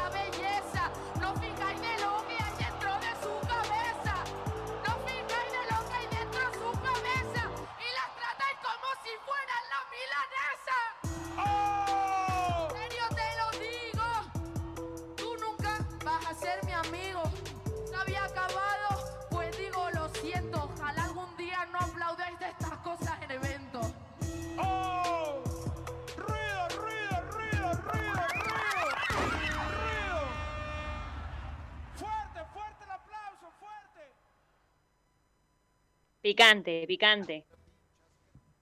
demasiado. De hecho, me acuerdo la primera vez que, que escuché, de hecho vi el evento, eh, y la primera vez que escuché la, la- esta rima, esta, este conjunto de rimas en general, me causó un montón de sentimientos como encontrados. Porque es eh, muy difícil. De hecho, eh, tanto Raptor como Sara en su momento salieron a aclarar que ellos veían que esto era en contexto de batalla, pero que estaba bueno para marcar que hay una realidad como es la, eh, el machismo y la misoginia en, en México. Esto que, que fue eh, en conjunto con otras cuestiones, eh, el pie hizo que, que FMS, que es la, la, la- sea, las FMS, que son las ligas como más importantes ahora a nivel eh, internacional, dentro de todo lo, hispanohablante, eh, hagan un cambio en su reglamento, en su reglamento para, para lo que fue FMS, o sea, el paso de FMS 2019 a FMS 2020. Se dejaron de puntuar eh, las rimas machistas, las rimas misóginas, las rimas racistas, para que haya un contenido, o sea, no se podía censurar, porque ellos mismos salieron a aclararlo, porque al ser eh, batallas de improvisación, eh, es muy difícil censurar ese tipo de improvisaciones, pero lo que querían era marcar que estos impulsos eh, y estas rimas ya no se vean porque hay mucho consumo de, jóvenes. Entonces lo que hicieron fue directamente, no lo censuramos, pero estas rimas no se cuentan, no, no, no suman puntos. Así que como que en ese sentido hubo mucha, un, cambio bastante importante. Después, como mencionaba ahí Mar, no sé si querés seguir dándole un poco de rosca a, a las pibas que, que están marcando tanto época a nivel internacional como ahora acá a nivel local. No, eh, quería seguir con eso que estabas diciendo sobre, sobre esto de, de- de- de la, de debatir sobre el deporte, qué es el deporte, si el freestyle es deporte o arte o, ambas, ¿por qué no? Que tienen reglas y tienen estructuras, como bien vos decías, Chino, que estabas mencionando eh, que, que van a, que sacan los comentarios misóginos, machistas, eh, racistas de, de las batallas. Así que, que nada, me parecía importante eh, destacar eso, porque tiene sus reglas, sus estructuras, em, tienen jurados, tienen DJs también que, que acompañan eh, las batallas. Y tal vez eh, debatir esto un poquito, porque no sé eh, si nos explayamos pero a- hablar esto sobre el debate de, de- de deporte y, y arte. Sí, yo quería llegar a esa pregunta. Eh, para ustedes, ¿qué es? ¿Deporte o arte? Yo creo que me parece que estaría bien que todos respondamos esa pregunta en, este preciso momento. No sé quién quiere empezar y quién quiere dar su humilde eh, opinión primero. Lo tengo a Lucas Torres levantando la mano, así que adelante.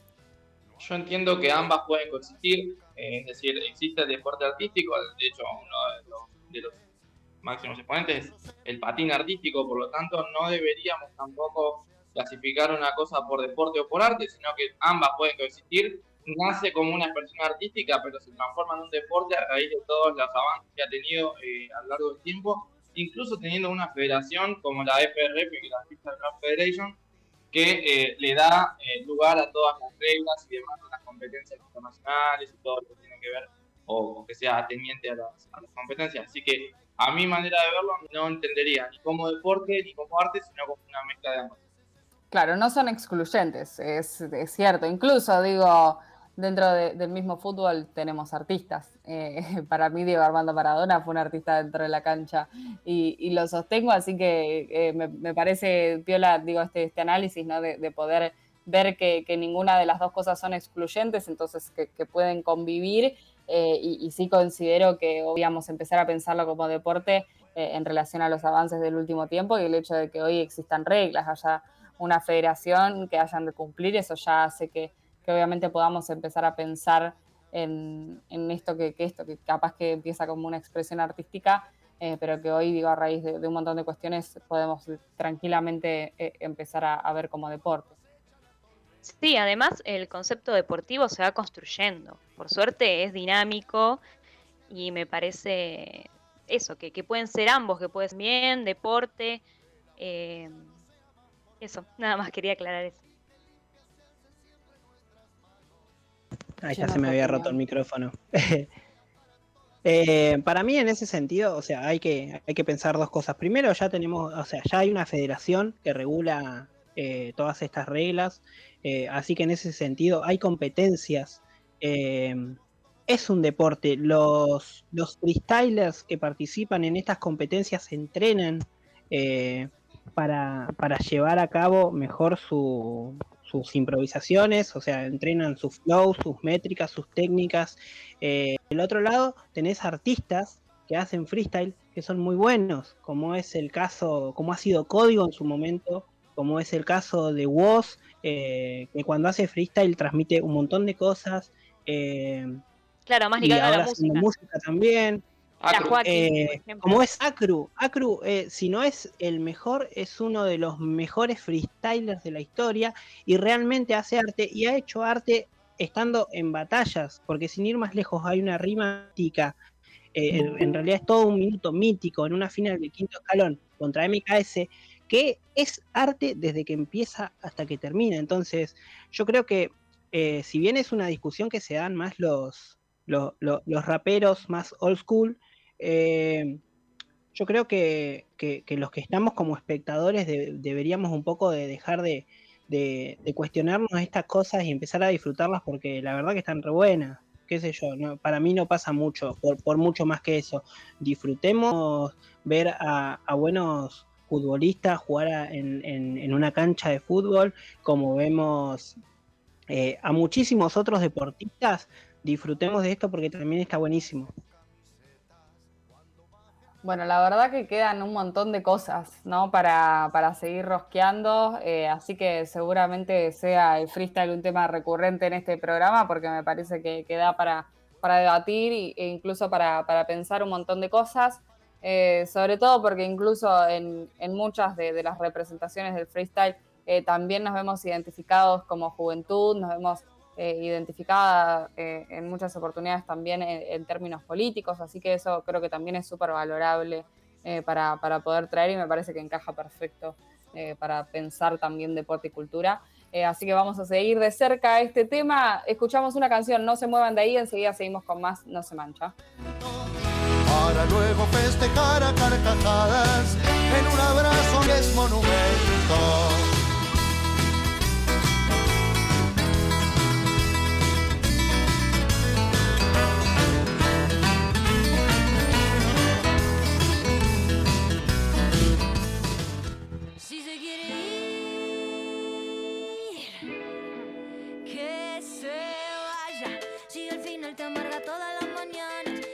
pasamos tiempo peleando que la cama. No podés tomar, no podés bailar, no te amas. Hey, nada, no pierdas tiempo, es una muy mala jugada. Ya no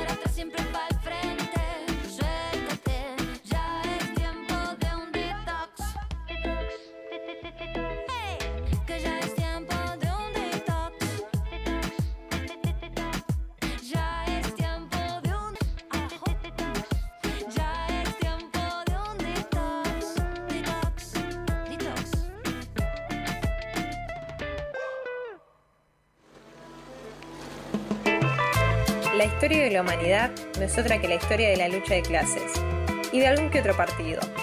Rompamos las cadenas y los alambrados. Voy por la ruta en mi camioneta blanca.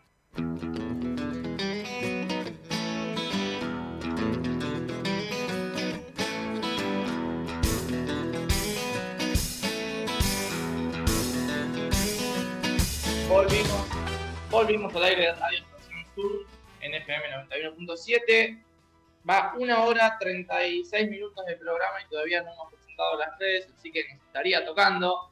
Les recordamos que nos pueden seguir en Facebook como No Se Mancha Radio Revista, en Instagram como arroba No Se Mancha y en Spotify como No Se Mancha. Eh, y quería hacer una aclaración eh, que quiera ganarse un mate espectacular de, de Diego. Eh, hay un sorteito ahí dando vueltas por parte de Ensenada 3D, así que cualquier cosita eh, pueden chusmear ahí en la página de Instagram, seguirlos, participar del sorteo que, que se está por venir, creo que todavía no salió, pero se viene, así que estén atentos ahí a la, a la cuenta de, de Ensenada 3D. Y en el caso de este bloque, nos, nos toca presentar a nuestra conductora, que en este momento va a hacer una columna de intereses, porque se están mirando entre ellas a través de los teléfonos. Bueno, bienvenida Valen al programa de hoy. No, mentira. Bienvenida Valen al programa de hoy. Hoy vamos a estar contando sobre la, la actualidad deportiva, así que esto es todo tuyo. Hola, buenas a todos. Eh, claro, bueno, no me, no me presenté al principio porque, bueno, no pude estar por unos problemas personales, pero el miércoles estaré acá. Eh, voy a hablar de lo que sería fútbol femenino. Por un lado, el seleccionado argentino ya cerró su gira por España con un triunfo sobre eh, Venezuela por 1 a 0 con un gol de Marina Larroquete y una derrota ante la Federación Vasca donde perdieron por 1 a 1 a 0. Y bueno, algo que también me llamó la atención de, de esto es que la duración de los partidos duraban 45 minutos cada uno, fue como jugar un primer tiempo. Los ¿Y partidos... esto, pero, eh, esto por qué? ¿Tiene explicación lógica, razón de ser? No, em, no tiene explicación lógica, no lo dijeron por ningún lado. Es más, eh, nunca eh, habían dicho que duraban 45 minutos, o sea, no lo vi en ningún medio. Eh, me enteré cuando vi los partidos que lo pasaron por Deport TV, pero no, no tiene explicación lógica. eh, son unos amistosos. Eh, y bueno, y los partidos estos se dieron en el marco de- del torneo denominado Basket Country International Women's Cup, que se llevó a cabo en las instalaciones de Athletic de Bilbao. La verdad que bastante insólito, digo, teniendo en Sí. cuenta que, que todos los seleccionados necesitan, digo, prepararse, llegar eh, desde lo físico en, en las mejores condiciones para, para los torneos oficiales, me parece, no sé, bastante Sí. insólito que se jueguen solamente 45 minutos. Es bastante raro también porque, eh, bueno, si lo ponemos en comparación con el fútbol masculino, nunca vi un partido que dure 45 minutos, a no ser que sea eh, partidos de, de infantiles, pero que duran 20 minutos, más o menos aproximadamente. Claro. Eh, pero mm, eh, de así profesional nunca vi uno, digamos. Y bueno, y Argentina terminó en el segundo puesto, eh, ya que en el último encuentro las vascas se enfrentaron a las venezolanas e igualaron sin goles. Además, el miércoles pasado, la selección argentina, eh, en el primer partido de la gira, también empató con Venezuela por 0 a 0. Y por el lado Por de lo local, si Ah, querés, claro, vamos por- a ir por este- Por, porque hubo entonces fecha FIFA, no hubo eh, torneo local. Claro, así es. Eh, la tercera fecha se, se va a jugar eh, recién este fin de semana eh, debido a, a la fecha FIFA. Y este parate le sirvió a los tres clubes de la región para seguir trabajando, principalmente a Gimnasia, que en los últimos días se vio afectado por los positivos eh, de coronavirus de la volante Camila Usqueda, eh, junto a algunos integrantes del cuerpo técnico. Y en estos últimos días se sumaron la arquera Antonella eh, Firpin y la defensora Juana Vilos. Así que también no solo golpea al fútbol masculino, sino ta- también eh, al fútbol femenino y, y a todas las disciplinas en general. Sí, iba a decir que no sería de extrañar que en esta nueva ola de restricciones capaz que el fútbol femenino se suspenda y sigamos atendiendo Claro, sí. solamente al fútbol masculino. No me extrañaría. Y por el momento la única información que hay es que Racing va a quedar libre en la fecha de hoy, de hoy, en la próxima fecha, perdón, pero después todo va a confirmar. Horarios a confirmar, días a confirmar, no, no hay Sí, algo que, que también es insólito teniendo en cuenta que generalmente para los partidos del masculino nos enteramos eh, con, dos con dos semanas de anticipación, eh, sobre todo para pedir acreditaciones, eh, medios y, y Tal cual. demás, con dos fechas de anticipación ya se sabe, ¿no? Horario, día de partido, eh, si hay cambios, eh, todo, todo se amolda a- al fútbol masculino. eh, parece que, que cuando se trata de fútbol femenino, eh, la AFA no, está tan atenta en esas cuestiones. Sí, tal cual. Em, recién en estos últimos días eh, dijeron eh, los días que se van a jugar por el lado de gimnasia. Recibirá Deportivo Español el domingo a partir de las nueve y media de la mañana. Acá va de nuevo, que, que son horarios insólitos, partidos a la mañana. El encuentro se va a disputar en la estancia chica. Eh, y por otro lado, tiene un nuevo refuerzo que se trata de la arquera, que también le mandamos un feliz día, que hoy es el día del arquero, eh, Majo Tejerina, que vino desde San Francisco de Salta. Bueno, muy, eh, me parece esto importante. En un ratito vamos a estar charlando igual sobre algunas problemáticas eh, en relación al fútbol femenino, sobre todo porque hace dos años se firmaban los primeros contratos de- del fútbol femenino profesional, lo hacía San Lorenzo, eh, así que bueno, vamos a estar repasando cuánto Sí. hemos avanzado y en relación Sí. a esto que comenta Valen, cuánto nos queda por alcanzar, ¿no? Y para finalizar, quería mencionar, bueno, los otros dos equipos que quedaron ahí. eh, Estudiantes visitará a Guayurquiza, un partido difícil para las pincharratas, ya que las guerreras vienen de ganar los dos últimos partidos. El encuentro será el sábado a las 11 de la mañana en el predio Rancho Taxco. Y por el lado de Villa San Carlos, visitarán a excursionistas el sábado a las 15 y 30 horas. Irán en busca eh, del triunfo, ya que en los dos últimos partidos sufrieron derrotas. Algo que, que tampoco quería dejar pasar con respecto al club es que desde Villa San Carlos anunciaron que se extiende el cese por completo de todas las actividades hasta el 30 de abril, excepto la primera división masculina y femenina que continúan sus, entrenamientos eh, bajo los protocolos sanitarios. Bueno, obviamente la semana que viene vamos a, a seguir de cerca, vamos a estar repasando lo que suceda entonces en esta tercera fecha y obviamente pensando si es que sigue el fútbol, eh, cuál va a ser la cuarta. Eh, bueno, Valen, te agradecemos muchísimo por, por estos minutos. Nosotros vamos a escuchar una canción y enseguida tenemos una entrevista más que interesante eh, con una gloria de- del vóley nacional, así que quédense eh, pegaditos a, a la No Se Mancha. cuando bajen las banderas de los clubes.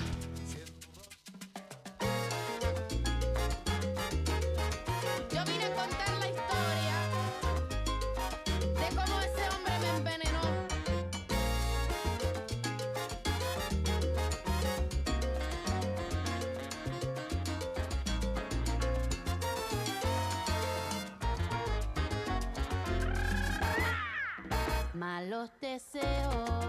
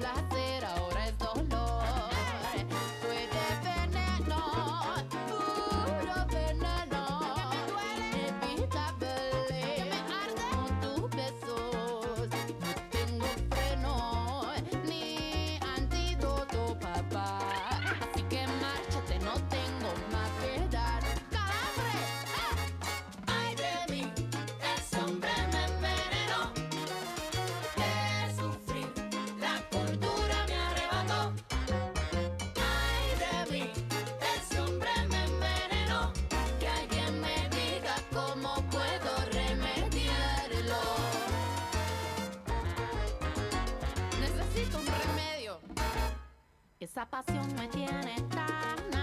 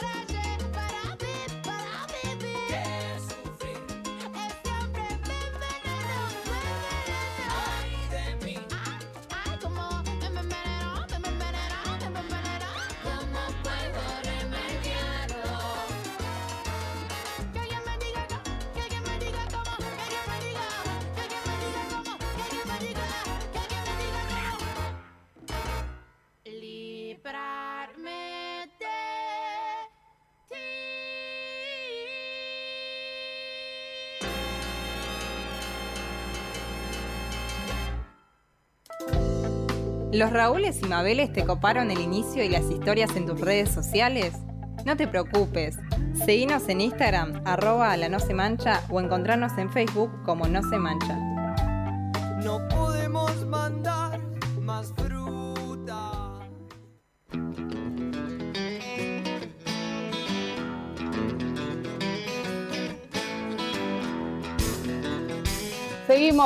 Aire de Radio Estación Sur FM 91.7. Bueno, este fin de semana, después de tres partidazos, San Lorenzo le ganó a Gimnasia eh, la final de, la Liga Femenina de, de. La verdad es que fueron tres partidos eh, muy, muy emocionantes. Los tres se jugaron a, a tiebreak eh, y, estamos en comunicación con una grande de- del vóley nacional, con la autora además del último punto de- del tiebreak, Mimi Sosa, Emilce Sosa. ¿Cómo estás, Mimi? Te saludamos, Miranda y toda la No Se Mancha.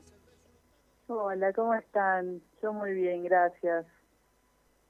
Bien, la verdad que bueno, soy hincha de San Lorenzo, además, así que viví con, con muchísima emoción, pero bueno, te pregunto a vos por, por emociones después de, de cinco temporadas eh, lejos, ¿no? En, Brasil, volviste al vóley argentino y, lo consagraste con, un título. ¿Qué, sensaciones, qué emociones?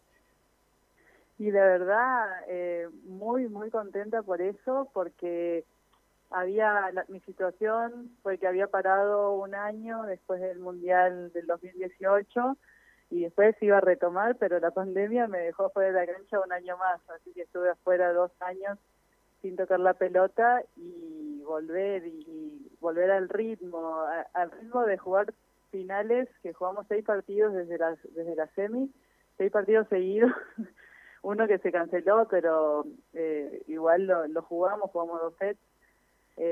la verdad que para mí es increíble porque físicamente no pensé que iba a llegar.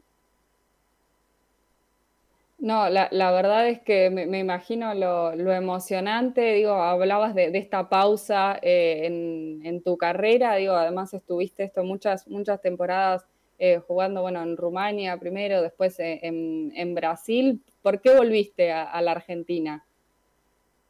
Una, porque por motivos personales necesitaba estar cerca de mi casa, de mi familia, de la gente que quiero y estando en otro país, hace 10 años que vivo, vivía fuera del país, eh, donde no podés eh, viajar a ver a, tu familia un fin de semana porque estás muy lejos, necesitaba esa, esa recarga de energía, así que por eso decidí volver.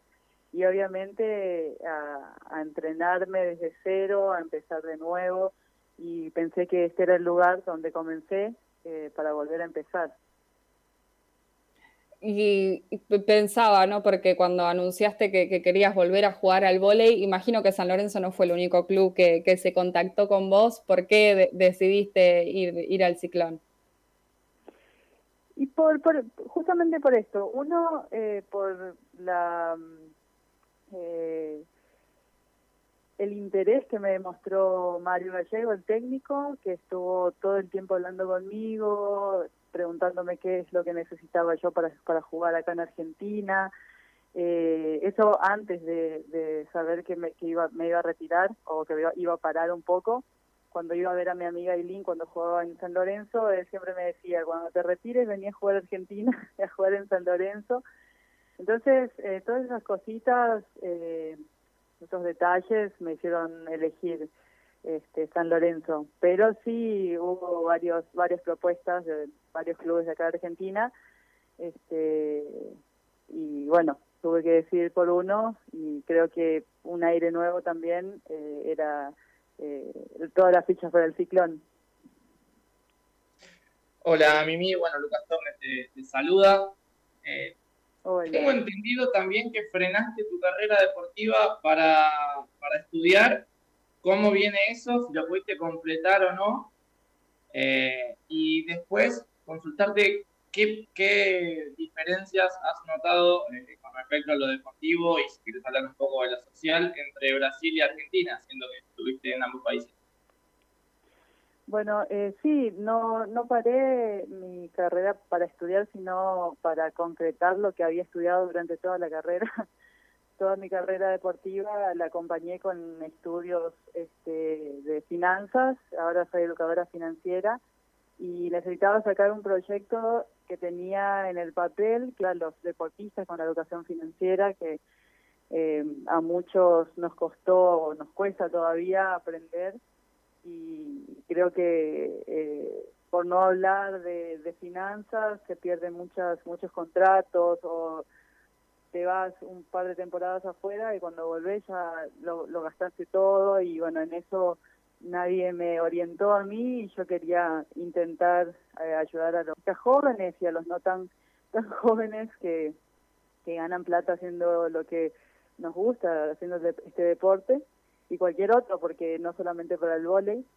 Y bueno, lo pude concretar, empecé a escribir un blog y ahora ya soy educadora financiera, trabajo con, con deportistas y eso, este, la verdad que es enorme, pero necesitaba lo, lo otro, lo físico, lo, estar adentro de la cancha, las emociones, como decías antes, este, de jugar un partido, la adrenalina, así que ahora lo hago paralelo a los dos. Y la otra pregunta no te escuché muy bien. No, bueno, la diferencia por ahí que podés llegar a haber notado entre Brasil y, Argentina.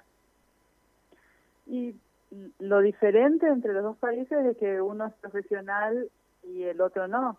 En uno vos vivís el deporte, eh, para el deporte, nosotros entrenamos doble turno en Brasil eh, y nos enfocamos solamente en el deporte y acá tenés que hacer otras cosas para también este, mantenerte, aparte de hacer de jugar al vóley, tenés que estudiar, eh, si bien en cualquier otro país donde te paguen también tenés que estudiar porque eso también te ayuda a crecer.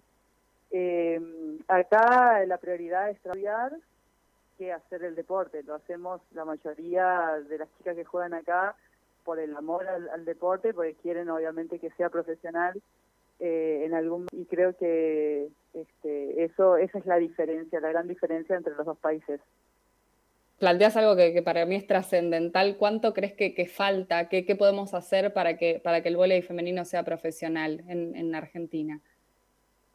Eh, sí, falta, pero que se hable, que se busque eso ya es un cambio enorme eh, y creo que venimos por buen camino. Yo siempre digo que mientras más nos unamos los deportistas, no solamente el vóley, el fútbol femenino, el handball, el básquet, todos los deportes amateurs, este, va a llegar esa profesionalización sobre todo empezar por uno mismo, ser profesional desde, desde tu propio entrenamiento, desde y bueno, buscar también este, mejorar tu nivel. Mimi, recién decías que, bueno, que, Gallego, el entrenador de, San Lorenzo, te dijo que cuando te quisieras retirar eh, fueras a, San Lorenzo. A mí me dio la sensación, digo, después de, esta semifinal y también de, la final, que, que hay Mimi y Sosa para rato. Sí, mira, eh, no sé si para rato, pero un par de añitos más puede ser. Yo también me sorprendí. Eh, hace dos años que, que soy vegana y creo que esa, esa forma de vida que adopté me ayudó muchísimo a mantenerme bien fija, a, volver rápido de las lesiones o, o cuidar un poco más mis rodillas y todo. Y me sorprendí, me sorprendí a mí misma de, de, poder jugar seis partidos seguidos y a los 33 años yo pensé que no podía, no iba a poder llegar y bueno, este terminé dentro de la cancha por suerte y, lo que eso es lo que yo había venido a buscar y, la satisfacción que te da como deportista de, ganar este un campeonato. Mimi, entiendo que venís mostrando últimamente que la selección, el deseo de jugar en selección nuevamente está latente no creo que hayas bajado los brazos. Pobre el entrenador, pobre Ferraro, contra presionado porque todos me preguntan lo mismo, pero la verdad que como deportista siempre voy a querer estar en la selección, este, si me llama otras cuestiones de, él, lo que busca para el equipo, pero siempre voy a estar predispuesta para ayudar a la Celeste y Blanca porque me dio tanto y yo creo que Hoy soy la deportista que soy por, por, haber estado tanto tiempo en la selección y jugado a ese nivel y bueno, haber entrado también en la historia. Pero siempre, siempre un y blanca y, nada, este, estoy entrenando, no para eso, pero sí eh, para mejorar y poder ayudar.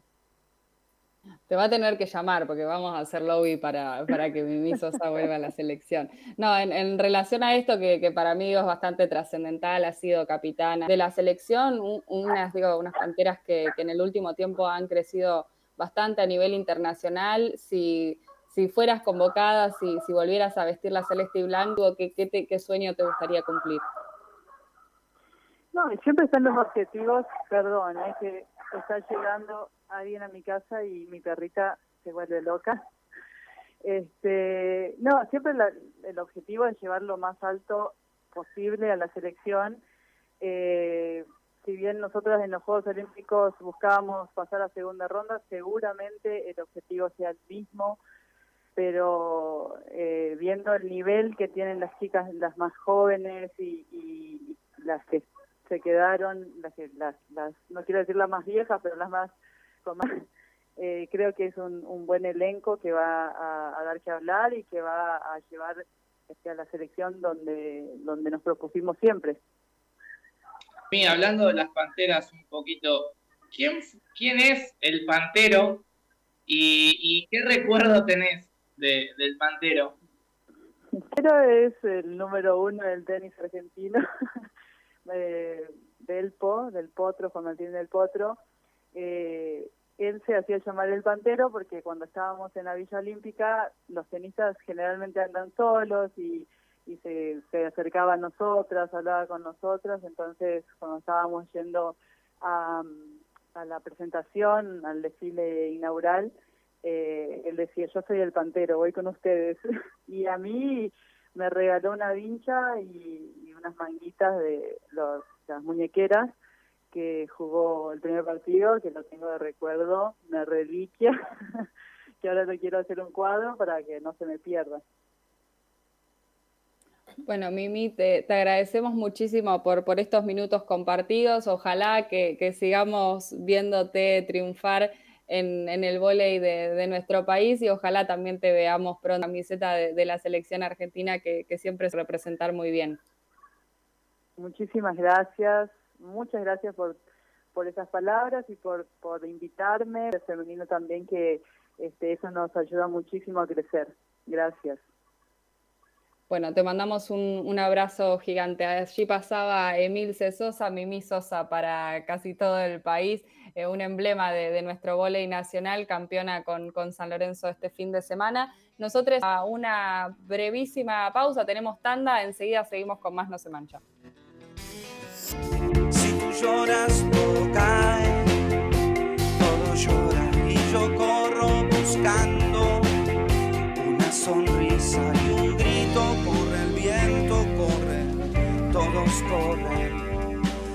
Quizás porque tu risa es el lago. Desde el año 2005, Estación Sur se escucha distinta.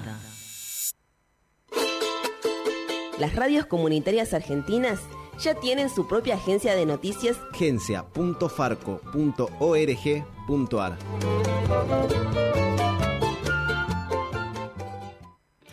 prevenir el coronavirus es importante no llevarse las manos a los ojos, nariz ni boca. Conoce este y todos los cuidados preventivos en www.argentina.gov.ar. Argentina Unida, Ministerio de Salud. AS Systems. Reparación y armado de computadoras, laptops, all-in-one y escritorio. AS Systems. Formateos, reciclado y re computadoras de bajo presupuesto, puntos de venta a medida, sistema USB para PlayStation 2, reparación de teléfonos Android. AS Systems. Búscanos en Facebook como AS Systems y seguí nuestros consejos.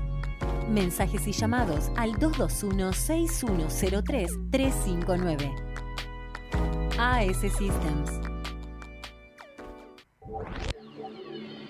Columnas, entrevistas, notas y mucho más. radioestacionsur.org Se construirá el Parque Madres de Plaza de Mayo. Un nuevo espacio público que une el Club Porteño con el inicio del barrio Mosconi. El predio del parque reemplazará a la Avenida del Petróleo Argentino, brindando un lugar de convivencia entre sus principales barrios, generando la integración social sobre los pilares de memoria, verdad y justicia, a través del homenaje a las Madres de Plaza de Mayo. El espacio contará con juegos, espacios para vecinos y vecinas de todas las edades y sectores para adultos mayores, con mesas temáticas, cancha de tejo y un anfiteatro con la forma del histórico pañuelo, donde se podrán desarrollar actividades artísticas, culturales, foros o charlas vecinales. El parque, además, tendrá luminarias, mobiliario, papeleros y bebederos estratégicamente ubicados. Municipalidad de Ensenada. Gestión Mario Seco. Sumate y participa de nuestras transmisiones especiales por twitch.tv barra restv 917. ¿Cinco machirulos de traje y corbata hablando de fútbol? Ni a palos. Estás escuchando No se mancha, una mirada popular, feminista y revolucionaria del deporte.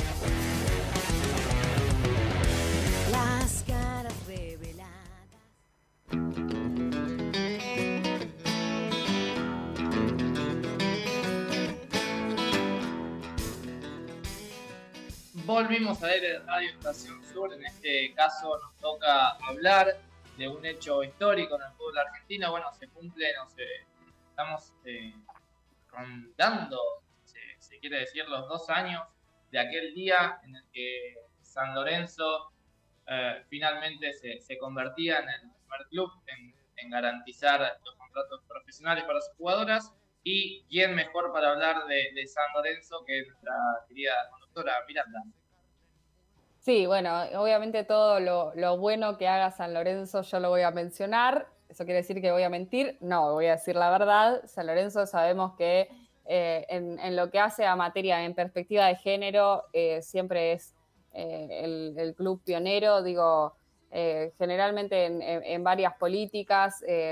Hace un tiempo también, digo, cuando, cuando fue, mm, cuando hicimos el programa especial eh, en conmemoración de- del 24 de marzo, en el Día Nacional por la Memoria y la Justicia, Edu comentaba eh, que, San Lorenzo había sido el, primer club también en restituir los carnets de socios eh, a, a aquellos socios que habían sido, a aquellos hinchas que habían sido desaparecidos eh, en dictadura, lo hizo, eh, después obviamente siguieron sus pasos varios otros clubes, eh, pero fue pionero en esa situación, fue el primer club en tener un, fue uno de los primeros en tener un protocolo de, género, un, protocolo contra la violencia de género, fue el primero en, en- en- poner una cláusula en los contratos de los jugadores de fútbol masculino que establecía que si eran denunciados, o sea, que si una denuncia llegaba a instancia judicial en relación a violencia de género, quedaban apartados del plantel hasta que la justicia resuelva eh, cuál, cuál era esa, si, era obviamente condenado o no, si era condenado automáticamente queda rescindido su contrato. San Lorenzo fue el primer club también eh, en tener cupo femenino en, en la dirigencia, eh, muchas, muchos avances que, ha hecho el club que realmente me parecen bastante interesantes a resaltar, sobre todo porque después eh, me parece que sirvió de ejemplo y un montón de clubes fueron siguiendo sus pasos. Eh, y lo que sucedió hace dos años, un 12 de abril, eh, es que San Lorenzo firmaba, se convertía en el primer club en garantizar contratos profesionales para, para las jugadoras del plantel. En ese momento se firmaron 15, recordemos que la AFA aseguraba que garantizaba 8, no AFA ponía la plata para garantizar 8 contratos. En ese momento San Lorenzo digo, iba un poco más allá y garantizaba 7 contratos más, que obviamente no, era todo el plantel, eran 15 jugadoras. Después se fueron sumando, hoy San Lorenzo tiene a todo su plantel profesionalizado.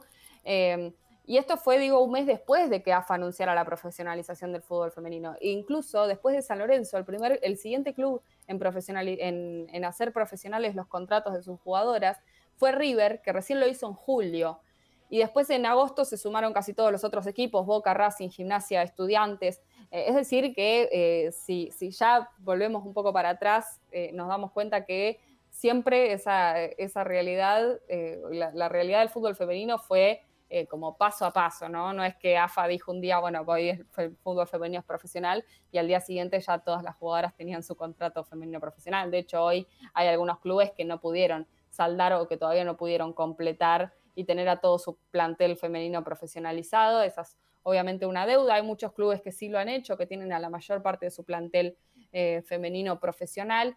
Eh, y sin embargo, eh, me parece que pasó un montón de agua bajo el puente, hemos conseguido un montón de cosas y otras de las que seguimos preguntándonos, seguimos teniendo varios interrogantes que tienen que ver con, bueno, hace un ratito eh, fuimos tocando, en, en casi todas las columnas terminamos eh, hablando de la situación del fútbol femenino, porque eh, Edu hablaba de las vacunas que van a estar llegando para Conmebol y eso obviamente eh, tiene que ver con el fútbol masculino y no con el fútbol femenino, es decir, que Conmebol vacunaría a planteles de fútbol masculino. Hablamos de que nunca sabemos o nos enteramos a última hora qué día se van a jugar los partidos. Los partidos no se juegan en las canchas de, fútbol profesional porque encender las luces de un estadio eh, sale bastante plata y evidentemente los clubes no quieren garantizar eh, esa cantidad de dinero cuando se trata de fútbol femenino. nos encontramos con horarios que tampoco son los horarios en los que suele jugar la reserva del fútbol masculino, son los horarios en los que vemos jugar el fútbol femenino, los partidos no son televisados y no solamente no son televisados, eh, sino que algunos se televisan y por, por, el convenio que, tiene la AFA firmado con, las diferentes emisoras, eh, tampoco puede haber nadie transmitiendo el resto de los partidos, es decir, que eh, nos enteramos si hubo alguien cubriendo el partido en ese instante y, después por alguna nota podemos saber más o menos qué fue lo que pasó. Eh, pero bueno, es, bastante compleja la, situación, creo que, falta un montón y, que quedan un montón de, cosas por, hacer, sobre todo porque han pasado dos años eh, y sin embargo sentimos eh, que, falta mucho.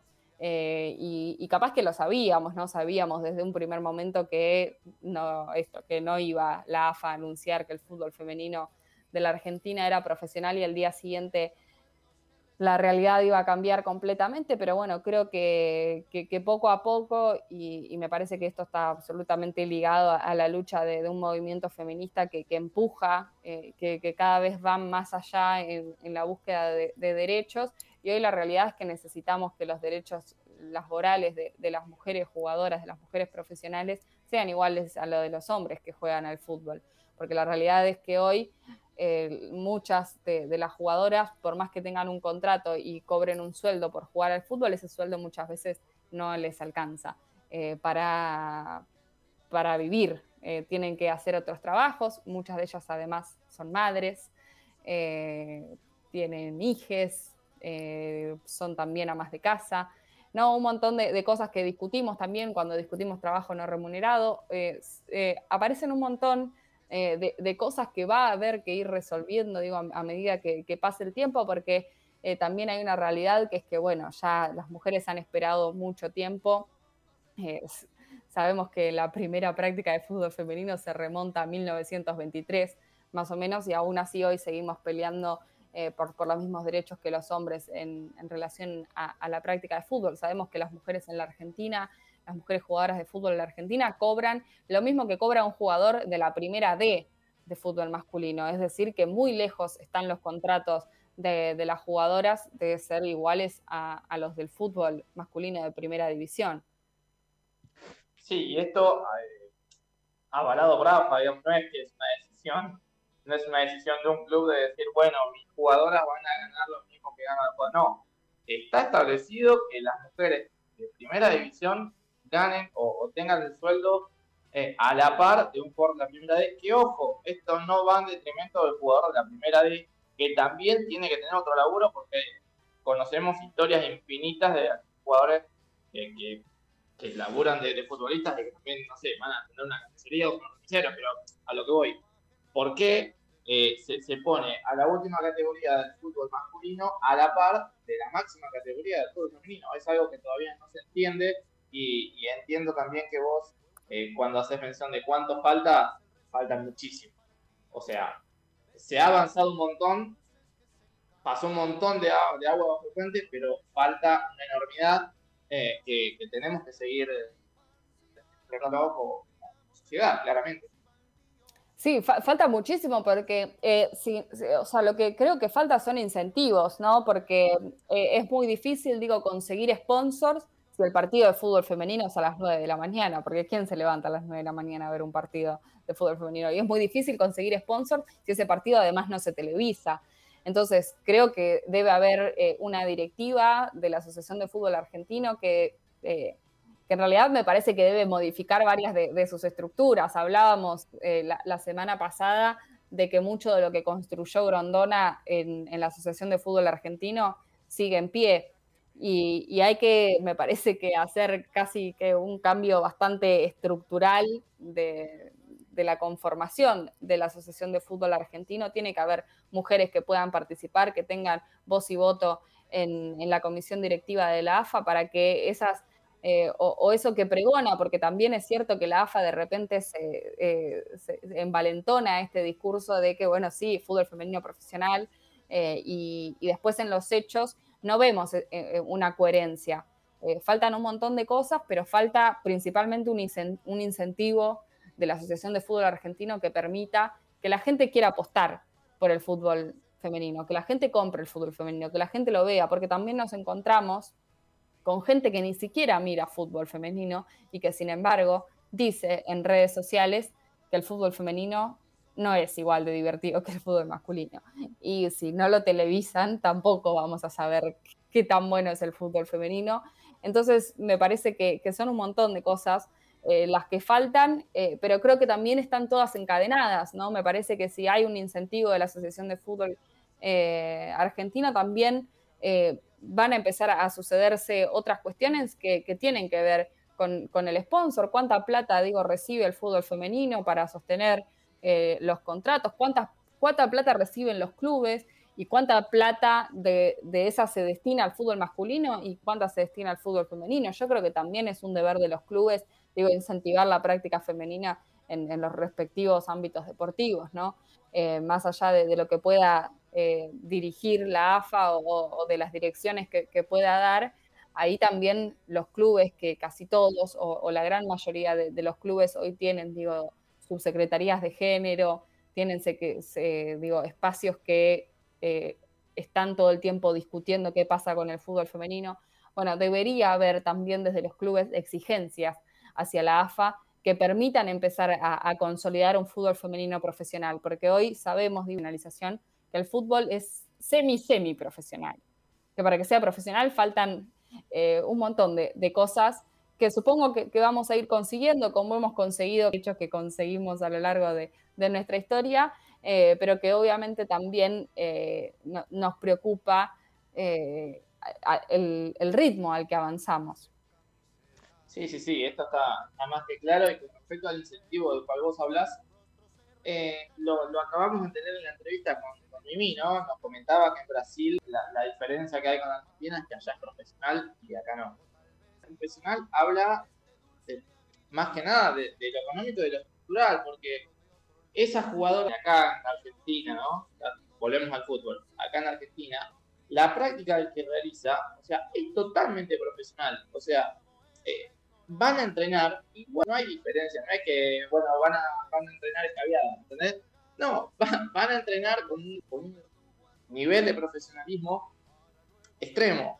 y, quien no le brinda las herramientas es justamente la situación del pueblo argentino, que es la, encargada de, Sí, después digo, tenés eh, un montón de, eh, me parece que, ahí hay una, en relación a esto que, decía Mimi y que resaltás vos, eh, después te encontrás con el seleccionado femenino de Brasil y es una de las mejores selecciones del mundo, porque me parece que también en el rendimiento se refleja la profesionalización, porque si vos profesionalizás una práctica, las jugadoras pueden entrenarse doble turno, pueden dedicarse de lleno, y se pueden ocupar de lleno, en este caso al vóley. Y eso hace que obviamente el rendimiento físico sea otro, que las posibilidades de jugar partidos cada un día, cada dos días, sea otro. Sí, por otro lado, AFA eh, pareciera jugar a, a, qué vino primero, el huevo o la gallina, porque te dicen, no, bueno, no te voy a dar las herramientas porque no tiene visibilización. Y bueno, pero no tiene visibilización porque no me das las herramientas. Entonces, es hay un tire y afloje en el cual siempre sale perjudicada la, futbolista porque, y el fútbol argentino también sale perjudicado, aunque ellos no lo quieran ver, porque aparece un talento y no va a querer quedarse en el fútbol argentino con las condiciones en las cuales está jugando y con las cuales eh, se maneja el fútbol argentino femenino, ¿no? Porque, al masculino vamos a darle todo, Entonces, ¿eso qué hace? Bueno, que el nivel descienda. Y ahí empiezan todos los tarados después a decir, sí, pero escuchame una cosa, si las que juegan bárbaro se te están yendo, ¿qué crees también? O sea, es un poquitito de, sentido común que le pide a la AFA de hace ya muchísimo tiempo, eh, hace, hace tiempo ya, hace dos años, que después fue refrendado por San Lorenzo, por supuesto, y de lo cual estamos hablando en este momento. Sí, y, en relación a esto me parece que los medios también juegan un, rol bastante importante ¿no? en la difusión y visibilización de, la práctica y de la disciplina. Em, lo que quería agregar acá, porque me parece que encaja perfecto, les comentamos que habíamos dejado una noticia que no, y me parece que la podemos traer tranquilamente para discutir esto, porque lo vemos no solamente reflejado en, el fútbol femenino en Argentina, sino que lo podemos trasladar a otros deportes. Y la noticia que teníamos que compartirles tenía que ver con un estudio de comunicación eh, encargado por la Federación Internacional de Tenis del circuito profesional de tenis en los medios y en las redes sociales, ¿no? Habla eh, particularmente de qué rol cumplen los medios. Y lo que revela el informe es que el discurso y la cobertura de tenis masculino está más centrado en el deporte, hay una fuerte narrativa combativa, un sentido de historia, de, competencia de elite. Y cuando se habla de la rama, de la disciplina femenina de tenis, eh, las, las conversaciones, los discursos que surgen en los medios son menos intensas y están más centradas en la vida personal, desde la salud y la edad hasta la familia. Esto dice un informe que encargó la Federación Internacional de Tenis y que me parece que refleja a la perfección lo que vemos en las disciplinas femeninas eh, en, todo, en todo el mundo, ¿no? O sea, lo que el estudio demuestra es que el contenido sobre tenis femenino tiene eh, el, el, doble de posibilidades de hacer referencia a la edad o a la ropa que usa una jugadora. Bueno, esas son cosas que me parece que tenemos que empezar eh, a modificar y, que también eh, mediática esta se habla. Yo me acuerdo, digo, hasta hace no mucho tiempo, obviamente podemos celebrar un montón de cosas que han cambiado. Yo me acuerdo patente de una a los Juegos de Río 2016, lo pensamos, no fueron hace tanto tiempo, cinco años atrás. Había un montón de notas que hablaban sobre el cuerpo de las jugadoras de volei playa las notas eran sobre el cuerpo de las jugadoras de vóley playa, no era sobre la disciplina, sobre el partido, eh, o las hermosas mujeres que aparecen en las hinchadas de fútbol. Y fotos de solamente mujeres eh, que aparecían en, la hinchada, eh, mirando un partido de fútbol. No, no, pasó hace tanto tiempo. Digo, hoy han cambiado y hemos avanzado en un montón de cosas eh, pero sin embargo, este informe es de este 2021, se encargó esta semana, arrojó los resultados esta semana y demuestra que la representación en disciplina femenina y la representación masculina tienen un montón de diferencias que hacen también a después qué vemos, qué, ve la gente y, cómo se expresa la sociedad en relación a esas disciplinas. Nos queda un montón. Por, hacer y obviamente desde este espacio siempre vamos a seguir discutiendo y seguir profundizando en, las necesidades que, tienen las jugadoras, eh, las mujeres del deporte, eh, para, construir digo, un deporte que sea más igualitario y más justo, que es lo que eh, básicamente buscamos y, deseamos.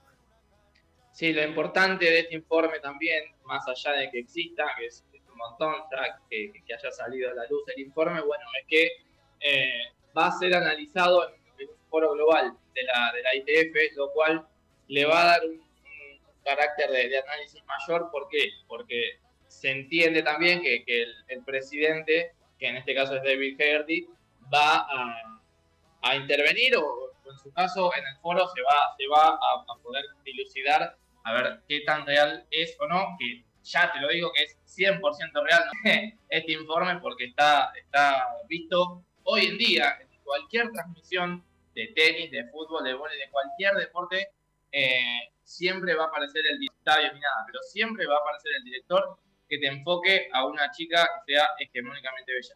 No falla, esa no falla. Por lo tanto, lo que, lo que entendemos que tiene que hacer el presidente de la ITF es tomar cartas en el asunto con respecto a este, este informe, estos, este estudio, para ver de qué manera se puede, se puede cambiar esto, porque le, hace mal al... Y sobre todo le puede, le puede generar un, una disminución quizás en, en, la, en la práctica deportiva del de, atleta, en este caso. Sí, en, en relación a, a esto, eh, bueno, la, eh, la, la, ITF eh, publica digo, que la inclusión es la, la llave para, para, el éxito y ponen una frase eh, de, Billie Jean King. No sé si todos saben quién es Billie Jean King. Eh, en septiembre vamos a tener una efeméride hermosa eh, sobre un gran partido de, de, tenis que se jugó en 1973 y en el que Bobby Riggs, que había sido número uno del mundo, decía, ella tenía como 50 años, decía que él le podía ganar a cualquier mujer. Entonces, Billie Jean le aceptó el desafío, jugaron un partido en el que obviamente eh, ganó la mujer, eh, el, el cucu, y eh, también me parece que, bueno, hace alusión un poco a, todo lo, que venimos discutiendo, Exos en, ese momento y, fue como bastante épico, había muchísima gente en el estadio, eh, lo vamos a, eh, esto fue en septiembre, así que tenemos una efeméride seguramente muy interesante para, repasar ese día, pero bueno, eso, publicó la, la ITF, que obviamente intenta, a raíz de, lo que sucede en este informe, que, otra cosa que plantea en Google, los 50 mejores tenistas, solo 6 eh, son mujeres. Eh, lo que bueno, también me parece que, deja reflejada la, desigualdad, sobre todo porque hay grandes tenistas en, el circuito actual de las que podríamos eh, hablar muchísimo. pero bueno, listo, nos pasamos un montonazo de, tiempo, vamos a seguir profundizando en, en esta discusión. nos vamos a escuchar una canción, enseguida seguimos con más No se mancha no sea sangre derramada, que en mis ojos brille siempre la inocencia,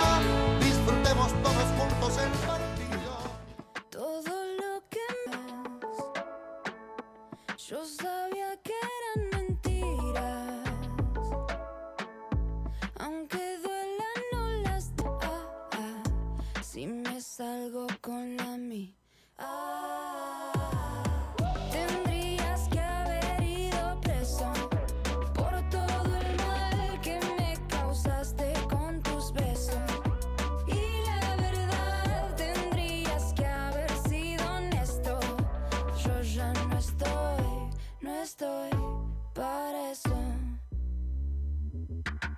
El que no quería que hablemos de amor, el que no quería causarte dolor, el que para todo tenía respuesta. Y ahora que estás tan enojada, siempre tan exagerada, escapar no sería lo mejor. Como no nos dimos cuenta, no quiero traerte problemas eso que te quema. Nunca quise que todo termine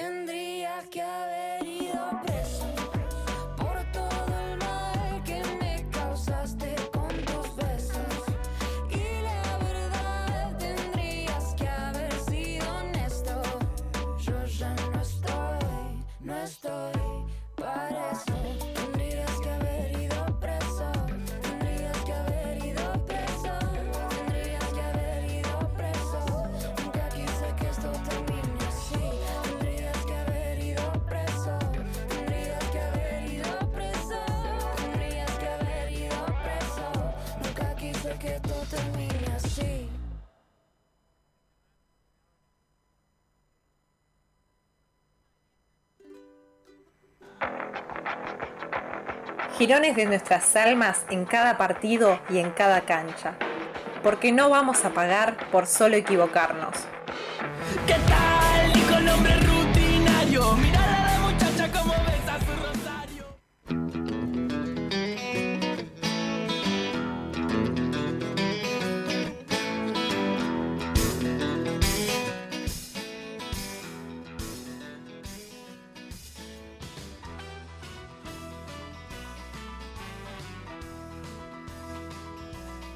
Seguimos al aire de Radio Estación Sur FM 91.7 em, y ahora, bueno, nos vamos a meter a analizar algo que no charlamos en la presentación porque eh, no pudo estar, pero ahora sí la tenemos conectada.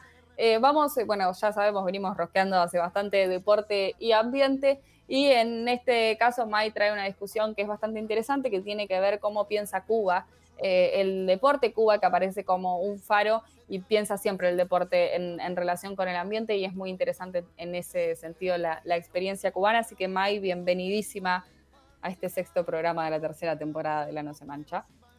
Gracias por esa presentación. Buenas noches, Miri. Buenas noches para todos mis compañeros, para toda la audiencia de Estación Sur, esta hermosa radio que es Estación Sur. Muy contenta, como siempre, como cada miércoles de No Se Mancha. Esta vez también estoy contenta porque no vengo tan en plano enojada como suelo acostumbrar. Un poco en relación a hacer una breve síntesis con todo lo que veníamos hablando. Hablamos en esta mesa sobre soberanía y agua, empresas y tierras, bienes comunes y deportes, hablamos un montón de cosas para ir por lo menos contextualizando por qué nos parecía interesante traer este espacio de discusión.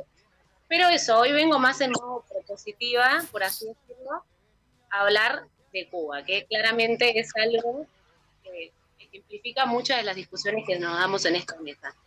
Dicho sea de paso, con todo lo que dije recién, invito a toda la audiencia que quiere poder ir a Spotify a escuchar todo el material que hace la No Se Mancha en Spotify. De paso aprovecho y saludo al Chino P, que lo había comentado también. Nada, pueden ir a escuchar el material que tenemos en internet, está bueno. Es lo que sale en la radio, pero nada, seguramente algo se haya sucedido en algún momento y pueden ir y rescatar ahí que está buenísimo. Bueno, y en el sentido de empezar a, a pensar, quería compartir con ustedes algunos ejes que me parecían claves de la experiencia cubana respecto al deporte y el ambiente. La experiencia cubana me estoy refiriendo después del triunfo de la revolución, claramente. Y también me parecía importante traer en qué punto se relacionan para este país esos dos conceptos que para nosotros son fundamentales.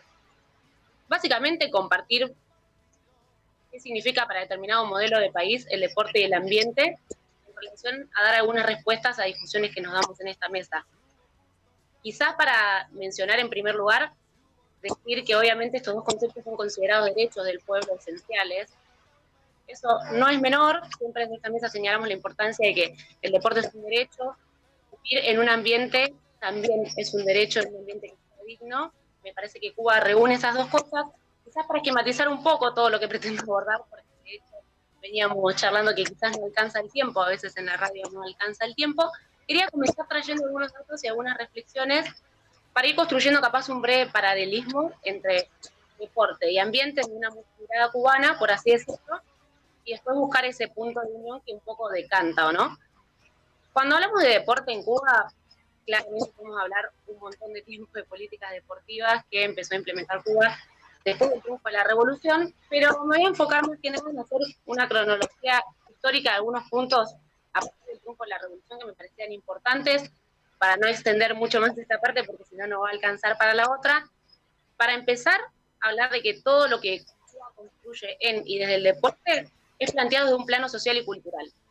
Ya eso nos da la pauta de algo distinto a cuando hablamos, de la mercantilización del deporte.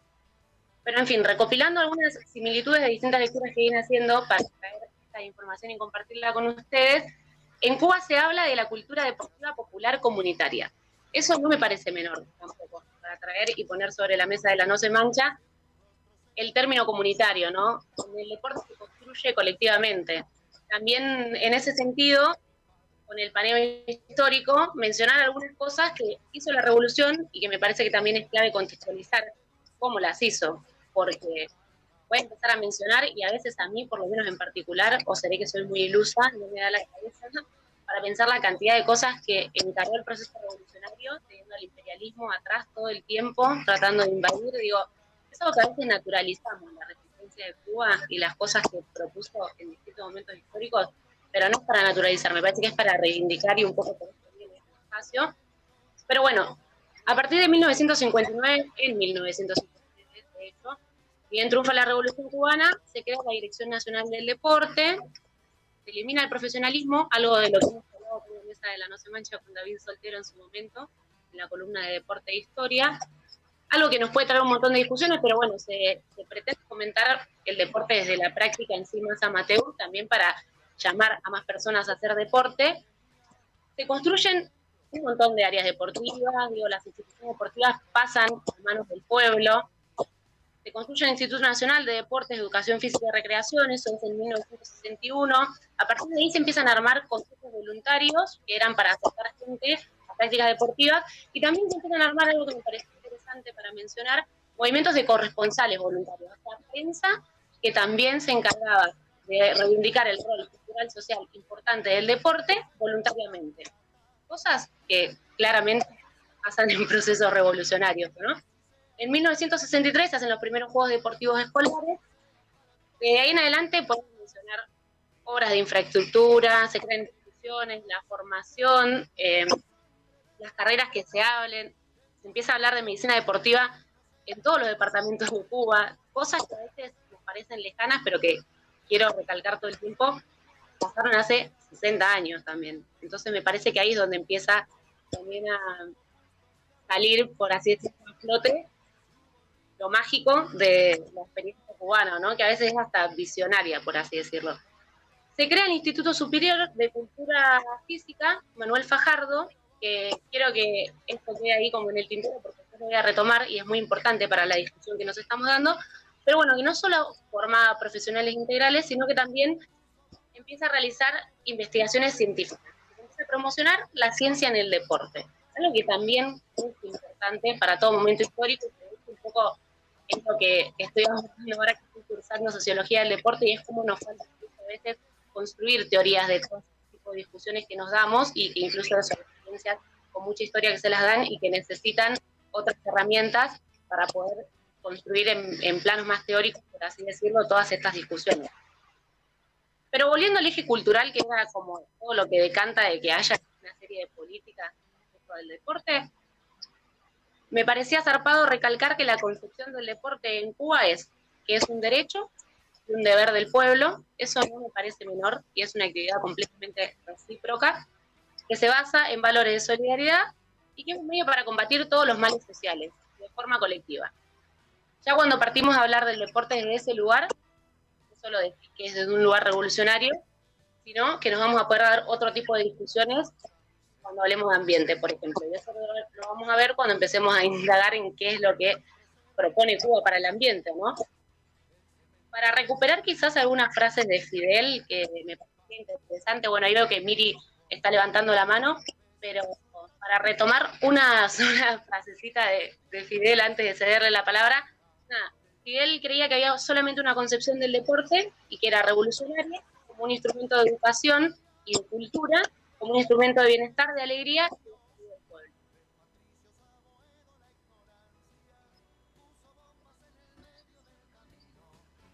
No, ahí yo lo, que quería agregar tenía que ver con, nada, mencionar, me, parece súper interesante lo, que venís relatando, es cierto que tratábamos eh, un poco de, deporte y, Cuba en alguna columna de, deporte e historia, allá por 2019, quizás en nuestro primer año de, No se mancha, y hablábamos eh, un poco de, esto, de la eliminación de la profesionalización y de lo que eso implicaba, y me parece que, es súper interesante. Eh, la experiencia cubana para pensar y repensar la, práctica y, y, todo lo que hemos visto, digo, ha habido en el último tiempo eh, no sé, a partir del 70 más o menos, no solo una profesionalización, sino como una sobreprofesionalización, una mercantilización total eh, de absolutamente todo eh, lo que hace al plano deportivo. Y me parece súper importante rescatar la, experiencia cubana, que, no solamente se piensa en términos de, ambiente, ¿no? La práctica deportiva no solamente se piensa desde el ambiente, sino que también se piensa desde la salud que estamos discutiendo, ¿no? En medio de una pandemia también, eh, no sé, traigo a, colación un, segura que a fines de, este año va a tener vacunada toda su población y eso también tiene que ver eh, con, cómo se piensa absolutamente. Concuerdo con todo lo que dijiste, Miri, y de eso, bueno, en respuesta, por así decirlo, a eso, compartir otras frases de Fidel que iba a me informaba un poco sobre todo lo que ha hablado pero en este caso respecto a deporte, plantea que el deporte en Cuba tiene un verdadero sentido humano, eso claramente decanta de lo que venimos diciendo, y en contraposición a eso dice que la, revolución dejó al deporte del carácter mercantilista, que es lo mismo que lo, que falta en el mundo, ¿no? Por eso los ejemplos como Cuba hay que reivindicarlos de esta forma. Quizá ahora sí, para irme echando un poco algunas cosas respecto a ambiente y a Cuba, eh, me que algunos lineamientos que, insisto, me parece que hay que contestar, se pensaron a la par que se iban pensando todas estas políticas deportivas, económicas, sociales, cosas, mientras Estados Unidos trataba de invadir Cuba, le declaraba la guerra abiertamente el mundo. Casi todo el mundo le cierra las puertas a Cuba en determinados procesos históricos y Cuba firme construyendo sus teorías desde su lugar, desde su pueblo, y al mismo tiempo que la siga construyendo, la siga haciendo práctica, entonces me parece zarpado recalcar el momento en el que se dio, porque hoy en día estamos con un montón de discusiones sobre la mesa respecto al ambiente, al agua, a cómo nos relacionamos con el mundo, y no me parece menor traer la premisa de supervivencia de la humanidad que mencionaba Fidel en la ONU hace casi 30 años, y mucho menos, o sea, y mucho menos me parece menor, valga la redundancia, políticas que se pensaron hace 57 años en un país en el que triunfó la revolución. Por eso lo importante de las revoluciones, ¿no? Bueno, mencionar como algunos lineamientos políticos que tenían respecto a su estrategia ambiental nacional, que se empieza a pensar en los 60. Nada, se propone el Programa Nacional de Medio Ambiente y Desarrollo, que eso es lo que incumbe a las políticas ambientales y todos los lineamientos. Dentro de eso está el ordenamiento ambiental, que es como el, cómo pensar el desarrollo sostenible, se tenían órganos como la legislación ambiental, que son los que hacen las regulaciones y las normas técnicas, se hacen evaluaciones de impacto ambiental, se dan autorizaciones o licencias ambientales a determinadas cosas y a otras no. Cuba está atravesando justamente su proceso de mm, comenzar a producir casi todos los alimentos y elementos que se consumen en su país porque tiene un bloqueo, como siempre lo decimos, y no solo que lo empieza a hacer, sino que lo empieza a hacer claramente una forma revolucionaria que es, por ejemplo, la agroecología. Se piensan más lineamientos como las que eh, estas políticas, se empieza a construir la investigación científica en base a esto y se empieza también a formar en educación y divulgación ambiental y ambientales internacionales. O sea, la propuesta de Cuba es amplísima. Aquí también tiene un plan de desarrollo, un montón de cosas en las que podríamos utilizar, pero como veníamos mencionando antes, el tiempo a veces es corto. Pero al punto en que voy, y ahora que hemos presentado algunos ejes o conceptos, me parece que es primordial entonces hablar directamente en el desarrollo de la cultura deportiva, de la cultura. Pero ahora hablando de la cultura deportiva, porque esto es la no se mancha. Entonces, cuando decimos que el deporte tiene que ser un espacio de discusión social y ambiental del pueblo, lo decimos discutiendo desde ahí, claramente. Como nos formamos en nuestras casas, digo, nos formamos en nuestros colegios, en nuestra y nos formamos en el deporte y culturalmente, entonces los conceptos que tengamos como sociedad, respecto todos, son primordiales. Por eso es que el ejemplo de Cuba, además como un paro, que es lo que Cuba entiende el ambiente, como Cuba entiende la salud, hace también cómo se construye el deporte y todas esas relaciones que se dan. Por eso es que es interesante hablar de, de países e ideologías políticas, porque cuando hablamos de esto hablamos de todo y hablamos, podemos traer ejemplos de formación profesional, de planes de estudio, de universidades en Cuba que claramente van a ser distintos y revolucionarios a los de otros países. ¿Por qué? Porque se piensa otra cosa. Porque no se responde a una matriz mundial de producción y explotación como lo es el capitalismo, que sabemos lo que propone con el ambiente, sino que se piensa desde otro lugar. No nos da lo mismo el ejemplo cubano, nos parece un ejemplo de formación integral y por eso es que lo traemos sobre la mesa, y ahora sí retomo lo que había mencionado antes, que es sobre la Universidad de la Cultura Física y el deporte. Cuando hablamos de políticas ambientales, por ejemplo, y hablamos de planes de estudio y de discusiones que se dan, es clave entonces tener el ejemplo de Cuba porque revolucionario en el mundo es que una universidad haga encuentros y talleres internacionales de deporte y medio ambiente y eso lo hace Cuba hace más de 10 años. Cuando hablamos, por ejemplo, para la redundancia, de la Universidad Superior de Cultura Física Manuel Fajardo, hablamos de que se están formando compañeros, compañeras, compañeres, de la educación física en relación al ambiente. Y dentro de eso, los objetivos de, las discusiones y de esos encuentros que son internacionales, porque aparte si algo hace Cuba es todo el tiempo a proponer solidaridad y cooperación entre los pueblos, y eso es, por algo es, eh, son encuentros internacionales, perdón. Entonces, se proponen distintos lineamientos que son proteger el ambiente desde la actividad física, discusiones que creo que en algún momento vamos a estar abordando, por lo menos me parecieron muy interesantes. Obviamente, desde redes multidisciplinares, se propone la gestión ambiental o la cultura física, se proponen hacer estudios de impacto en los ecosistemas respecto a la actividad física, y en relación con eso, las proposiciones que hay de deporte sostenible y discusiones con política ambiental. Eh, veo que ya estoy sin ningún momento. Entonces, como para cerrar, decir que si planteamos todas las críticas y las problemáticas, que es lo que hacemos, traemos a la mesa la no se mancha en el funcionamiento de este sistema de Cuba como contraposición y como modelo a seguir, porque no por nada es el país que es, porque su proyecto revolucionario y de resistencia tiene décadas, un ejemplo porque podemos hablar de un montón de cosas, pero si vamos afuera.